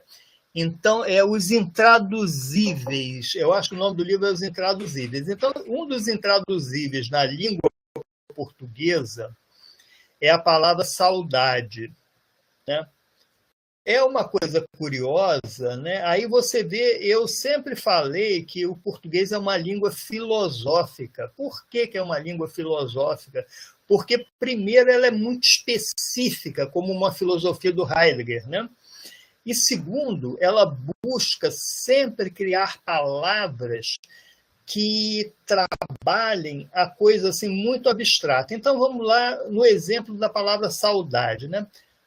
Quando é que a palavra saudade aparece na língua portuguesa? Aparece lá pelo século XII, XIII, na língua portuguesa, ou seja, né, assim, meio da Idade Média, né? lá no, no meio, que a Idade Média só vai terminar lá em 1500, né? 1492, segundo. Mas aparece lá no começo, né? Porque a língua portuguesa é. ela começa 900, 1000. Exatamente.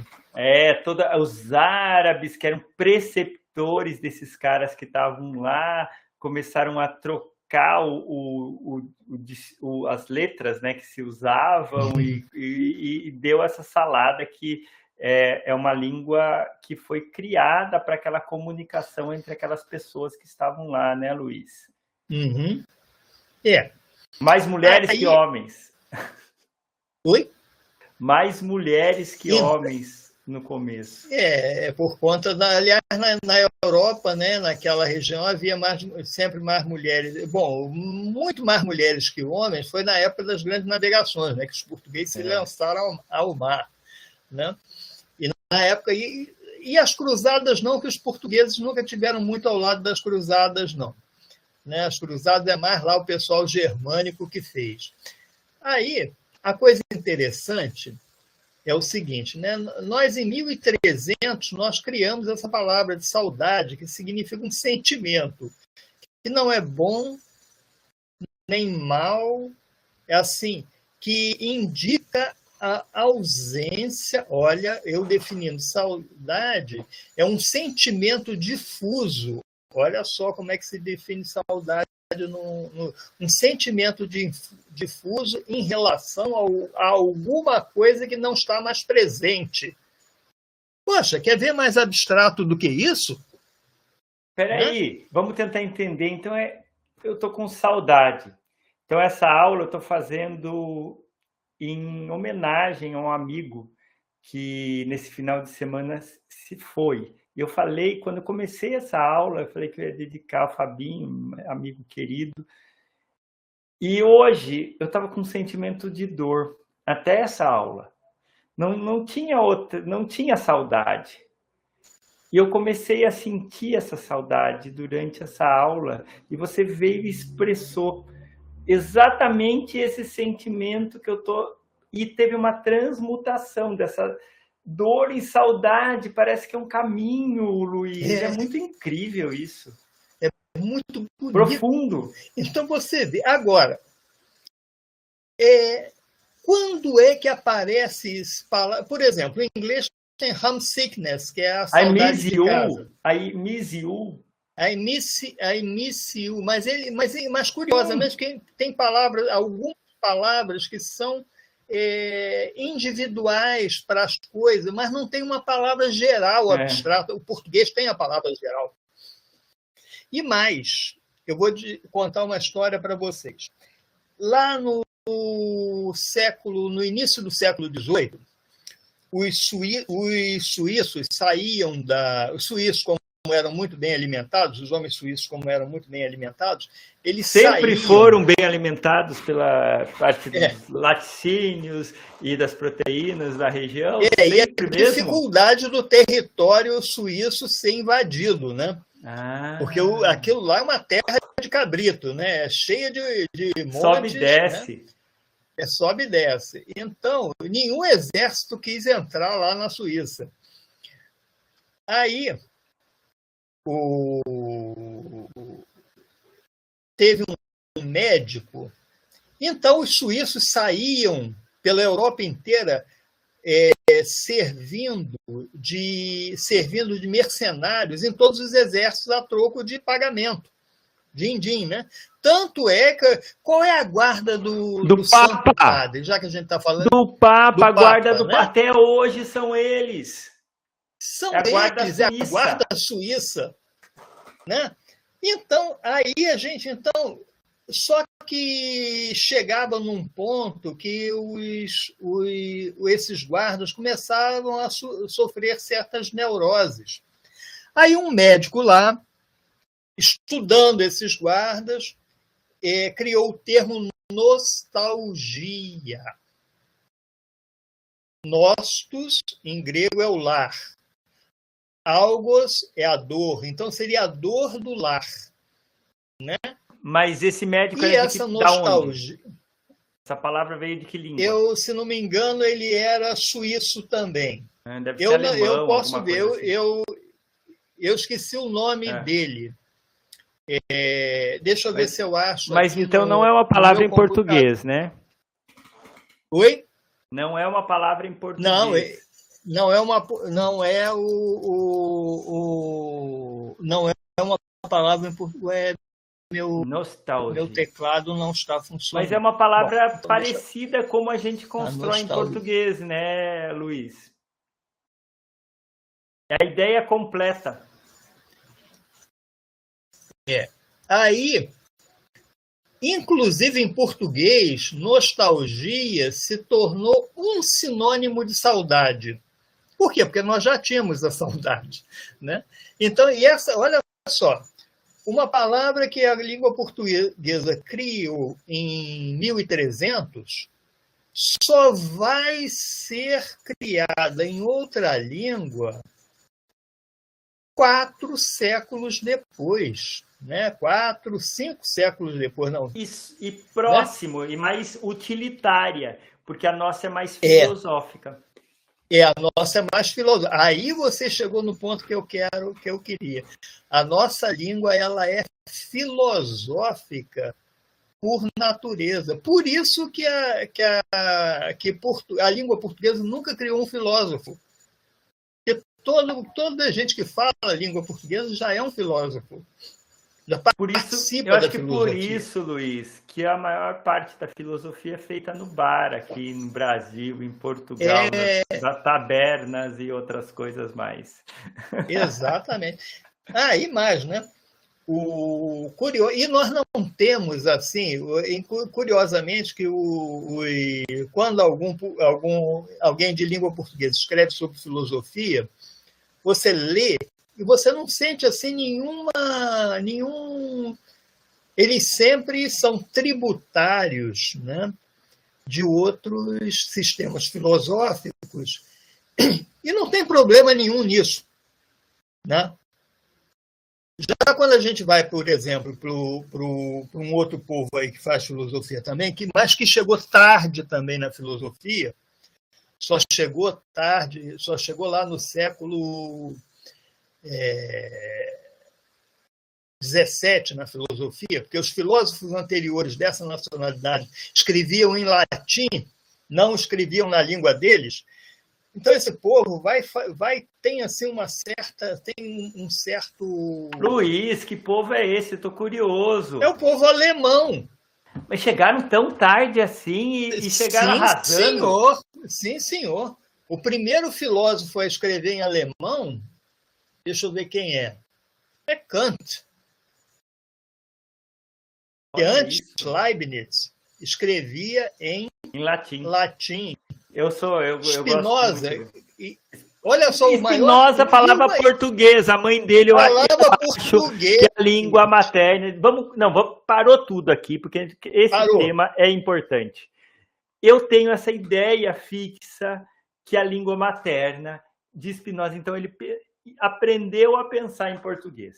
E, e, por isso que é tão próximo da gente, Luiz. Tão próximo da gente. Outra coisa, né? Você vê, ele é um cara que vai influenciar profundamente a vanguarda, a vanguarda do pensamento moderno, que é, ju, que é justamente quem? Deleuze, Foucault, Derrida, todo esse pessoal são profundamente influenciados por Spinoza. Aqui no Brasil, e, Nise e, da e... Silveira.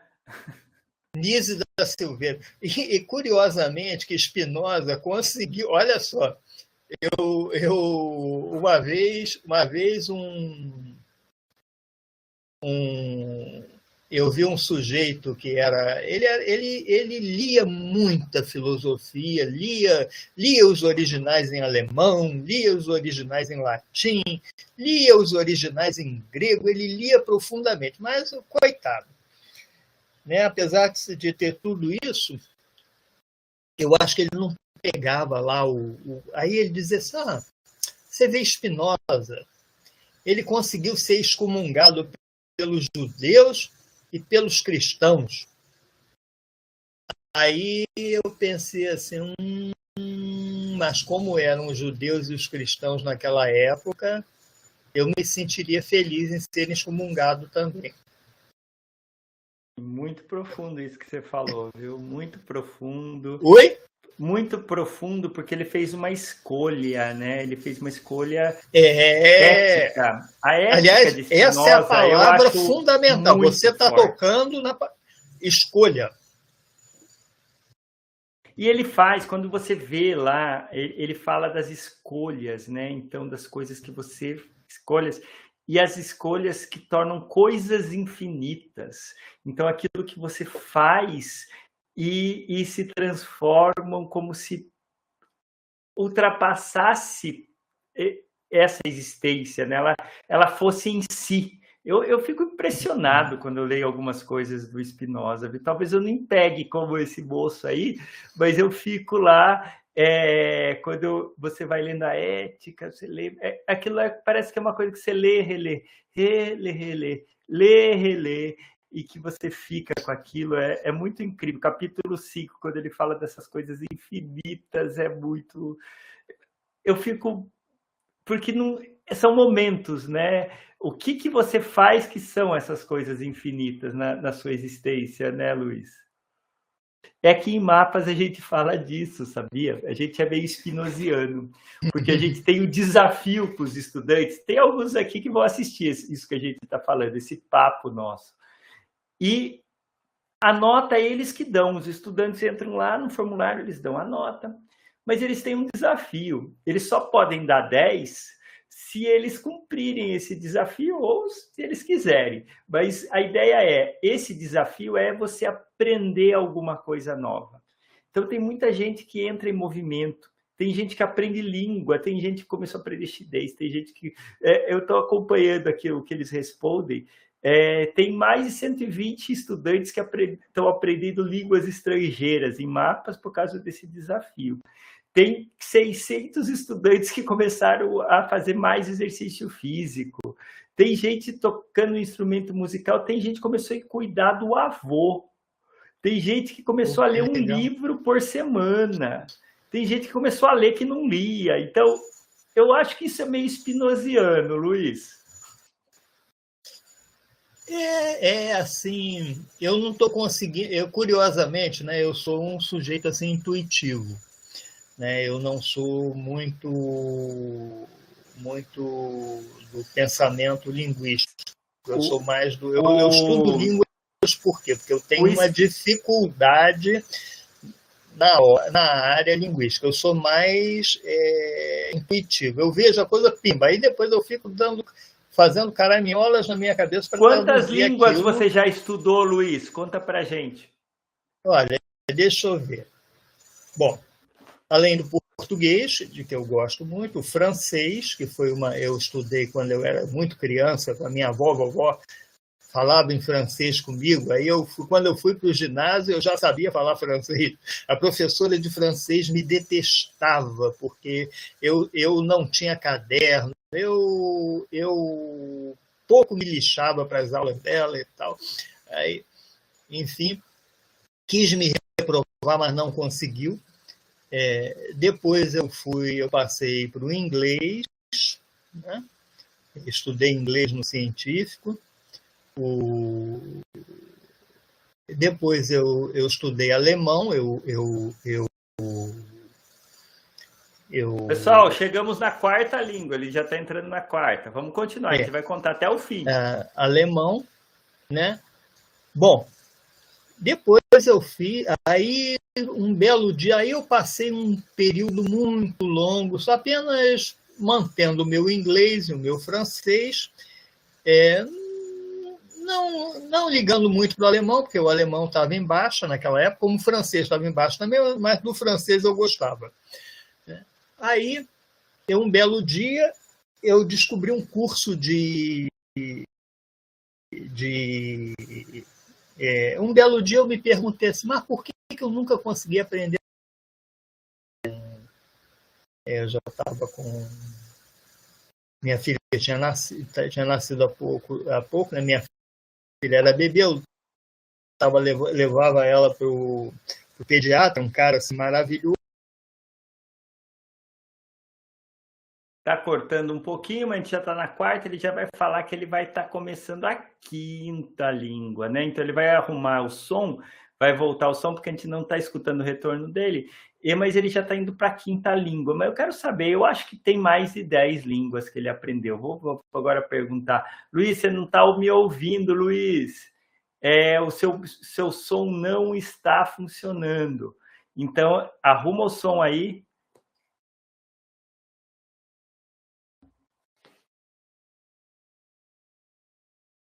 o Luiz vai arrumar o som, mas eu acho que ele tem cinco, seis línguas aí que ele já está nessa época, que a, criança, a filha dela era pequena, mas ele foi aprendendo mais. Luiz, vamos simplificar, vamos resumir isso, vamos tirar o desplugar e plugar aí para você falar um pouquinho. Voltou o som, Luiz? Não, não voltou Pronto. aí. Pronto. Luiz, quantas línguas? Vamos lá. Não, não, mas...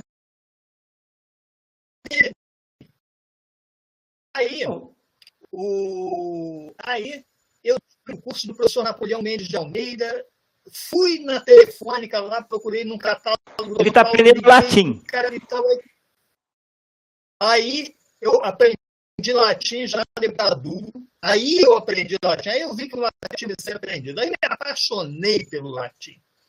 Me tornei assim. Aí, daí eu fiz vestibular para a UERJ, estudei lá, fiz o curso todinho de letras, português, latim.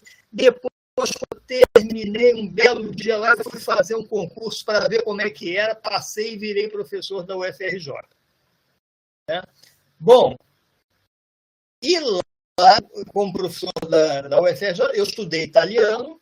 Né? Italiano, então, grego. Vamos lá, estou contando. E agora estou estudando grego. Estou estudando grego mesmo com seriedade, porque eu já fiz todas as cadeiras de grego da, da faculdade. Mas você já estudou Olha, romeno também, que eu sei. Já, já, já nove. estudei sim. E conte as outras línguas, que nós já estamos em nove línguas, que eu sei que você sabe mais. Não, eu, é, as outras foi só uma. Mas é, conta, só... conta as outras que você estudou um pouquinho. Conta pra gente. Aqui a gente vai contar. Muito... É, eu, eu, fiz assim, o, eu estudo um pouquinho de sânscrito, muito pouco, mas muito tá. pouco. Só, eu não consegui nem entender a estrutura da língua, porque quando eu não, eu, eu ainda vou entender. Tá bom, e tem o espanhol também, que o espanhol me acompanhou a vida é. inteira. 11.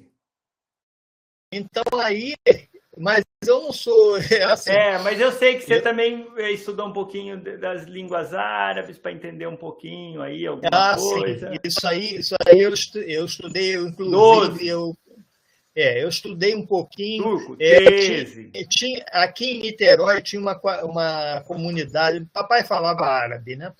É, tinha uma, uma comunidade é, sírio-libanesa, e lá numa praia aqui em Niterói, tinha uma, tinha uma comunidade de pescadores árabes.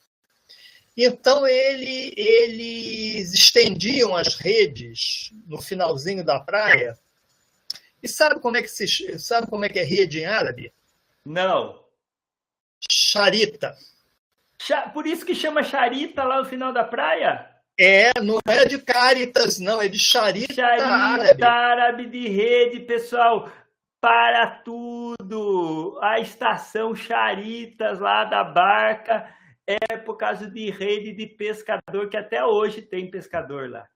É, mas ele, eu, eu lembro que quando em 1968 eu comecei com essa bobagem de dizer praia de Cáritas, eu levei uma boca de um professor que tinha morado lá nas Charitas durante muito tempo. Aí ele falou: não, é por isso, isso, isso. Aí eu lembrei de uma coisa. Eu disse: mas peraí. Quando eu era muito criança, tinha os pescadores que iam lá em casa e trocava a língua com, no, no árabe no árabe franco, corrente. Aquele né? franco, aquele franco. É, o, o, árabe franco, exatamente. Aí trocava lá e, e papai consertou o motor de, de polpa para eles e eles pagaram em peixe e ova de tainha. Ova de tainha, eu detesto ova de tainha, tá? Mas Deus achava, e, e, era uma iguaria fina naquela época. Então, é, tinha, tinha é, aquele cheiro de. Eu, não, eu não tinha problema com cheiro. Eu não, eu não gostava de comer, porque aquele negócio estalava assim dentro da boca aí. Aquelas bolinhas estalavam. Eu, eu, parei de contar em 14 línguas. Tem alguma que você está escondendo da gente? Ah, não. É, tem, tem não. Peraí, mas você falou de alemão, você nunca tentou estudar chinês? Eu tento estudar chinês, mas está tá Não, eu já. Pois é. Pegou. Aí, eu, quando estava no, no científico... 15, pessoal, 15. Eu, eu ganhei de um professor o Teach Yourself Chinese. Aí, aí eu comecei a estudar, né? Comecei a estudar aquilo, mas eu achei uma coisa muito complicada, porque eu tinha dificuldade em inglês também nessa época. Aí, aí um belo dia, eu saí saindo com do coisa, disse, ah, eu vou estudar chinês. Ele disse, você não tem nada que estudar chinês. Você tem que estudar física e inglês. Chinês, o que você vai fazer com chinês, rapaz? Você não vai fazer nada com chinês. Mas aí, abri aqui, a besta aqui largou o chinês. Ah, então o chinês aí, não conta. Não, não conta porque eu aprendi, eu aprendi algumas coisas. Aprendi então conta, 15, tá em 15. É... E agora eu vou fazer a pergunta do é. Tupi. Eu acho que você estudando latim, estudando, você nunca se interessou pelas coisas do padre José de Anchieta, aquelas não, coisas lá? Tem, não, eu, eu tinha esse livro, infelizmente eu perdi esse livro, é Tratado da Língua Geral do Brasil do, do, do Padre Anchieta, eu tinha esse livro lá. Chegou a estudar? Eixo da Chessa em Sul, Cunhão. 16 línguas, pessoal. Vamos parar por aqui, porque ele já está em 16 línguas. Em Angatu? Em Angatu, Aba, Araritaguaba. Então, Ndê é você, Nhen, falar, Ngatu, língua de gente. É assim que se pergunta, em Ngatu. E tem Itanhaém. Conhece o lugar chamado Itanhaém? Claro que eu conheço, é praia aqui em São Paulo. Então, Itapedra, Nhaém, fala. Até que fala, os chamavam o sino. O sino da igreja, a pedra que fala. O sino da igreja, a pedra que, que fala chamando todo mundo para missa. Pessoal, pensar que nessa língua, que era uma mistura, né? A, a, a cultura tupi-guarani era tão forte no interior, no, essa parte de dentro, que não era nem Brasil ainda, era uma mistura aí de uma parte de Espanha, uma parte da cá, uma parte dos, dos tupi-guarani, e essa parte de dentro, o português demorou para para tomar conta, né, Luiz? Por muitos anos uhum. o povo falava essa língua misturada, essa língua, mais uma vez vamos usar a palavra língua franca ou uma língua de comunicação, língua franca. né? É um engabu. Muito bom, Luiz. Se a gente, se a gente assuntar, minha avó falava muito esse termo, assuntar, né? Vamos assuntar. Não sei se tem no português, né? Mas é. Assuntar, é, fica assuntando aí, quer dizer, fica, fica jogando mulher. Uma conversinha para saber quantas línguas, que eu já cheguei aqui em 15, 16, mas se a gente for ver tudo que você estudou, a gente passa de 20. Então eu fico não, assim. Não, passa, não. Não, mas chega perto, 18. Então a gente, a gente fica assim os alunos gostam muito disso, porque muitos querem aprender. E você falou que você tinha uma dificuldade, você foi estudar porque você tinha dificuldade. Isso que eu achei incrível, Luiz. Ah, sim. Não, eu acho que porque você estudar o que você sabe é bobagem, porque você já sabe.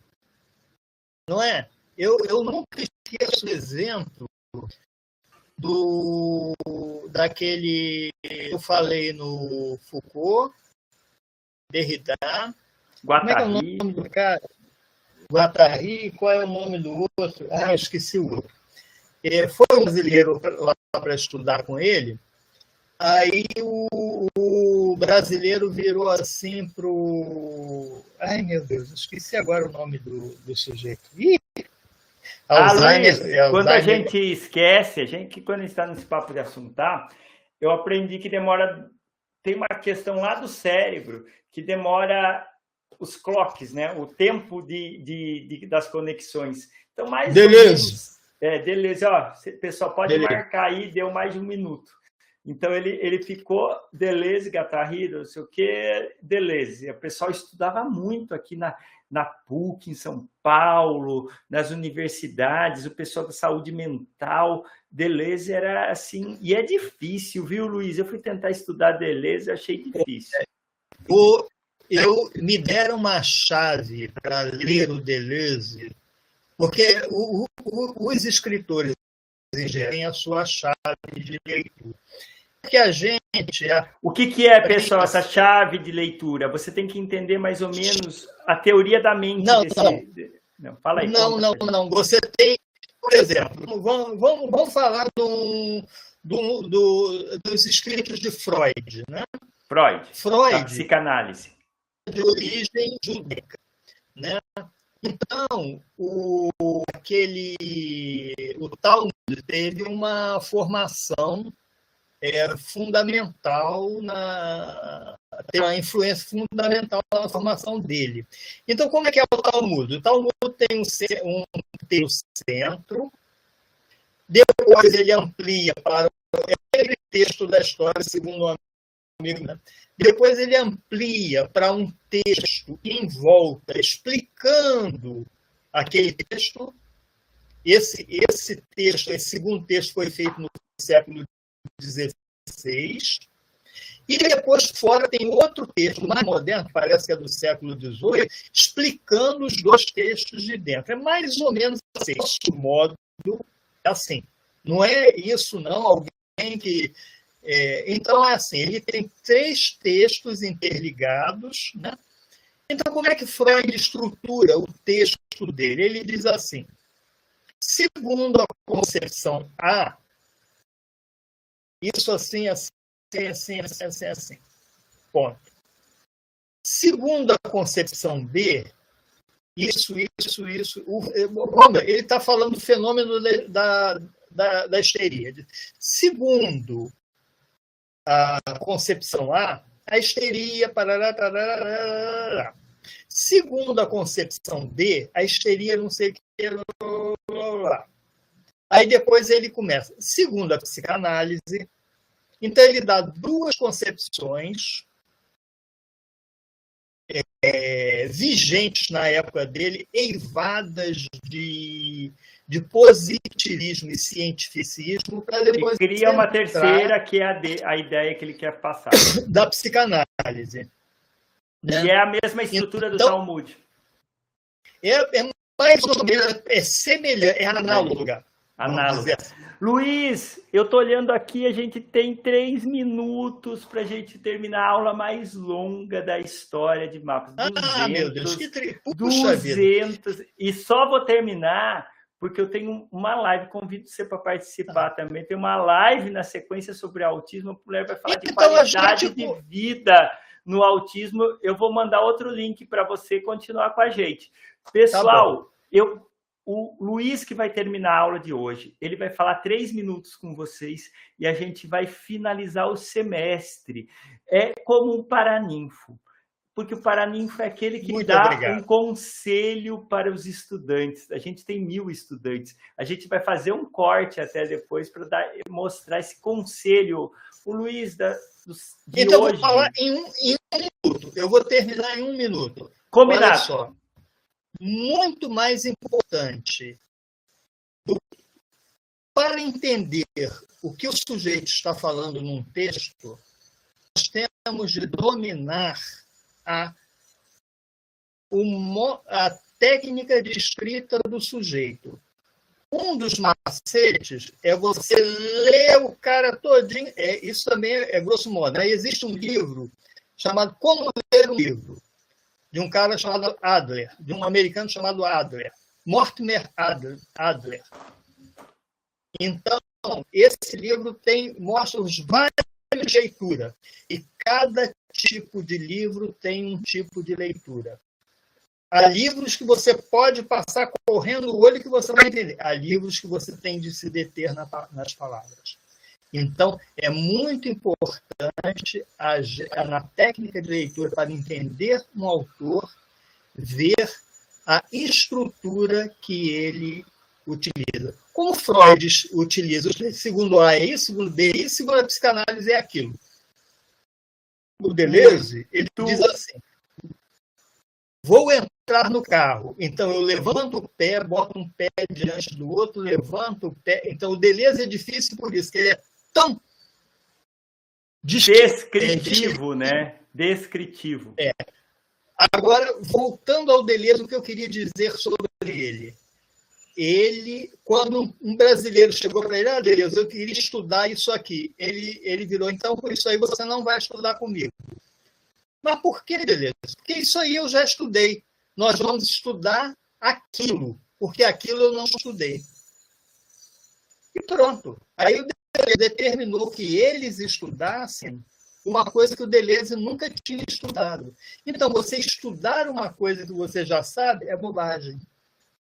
Você pode e tal. Pessoal, vamos parar aqui a aula, porque a, a, mens a mensagem do Luiz é estudar o que você já sabe é bobagem. E assim a gente termina mais um semestre com o nosso paraninfo da turma Luiz Carol, dando esse ah, muito conselho obrigado. valioso, muito... porque paraninfo para mil estudantes é para poucos. É, pessoal, Luiz, tem um problema nas aulas online. Um único problema, no meu ver, porque sempre eu quero levantar e dar um abraço na pessoa que eu estou conversando aqui. Oh. Sinta-se ah, abraçado. Luiz resolveu. Muito obrigado, pessoal. Até o próximo semestre. E sempre eu peço para você dar uma nota. Sendo um, eu não recomendo essas aulas de mapas, essas conversas, essas histórias para ninguém. E 10, se eu recomendo para um amigo. E se você recomenda para um amigo, além de dar 10 para a gente, manda uma mensagem no WhatsApp para ele, falar, ó, oh, tem uma disciplina lá chamada Mapas na UFRJ, se você é matriculado na UFRJ, faça. E a gente começou com seis estudantes, hoje a gente está com mil, mas a gente só vai crescer se você indicar. Se você parar de indicar, a disciplina vai murchando, murchando, mirrando, como dizia minha avó, umas palavras que umas palavras estranhas, né, que a gente Mirando. ouve assim. É. Eu conheço essa palavra. Conhece? Tá tão mirradinha, a tadinha dessa alface, tá tão mirradinha, olha só. É, e, gente, e, é isso que acontece, porque depende de vocês. Então, um abraço para cada um dos mil estudantes de mapas e até a próxima, pessoal. Luiz, eu desligo. Eu faço tudo aqui nessa disciplina. É uma loucura, ó. Vou desligar.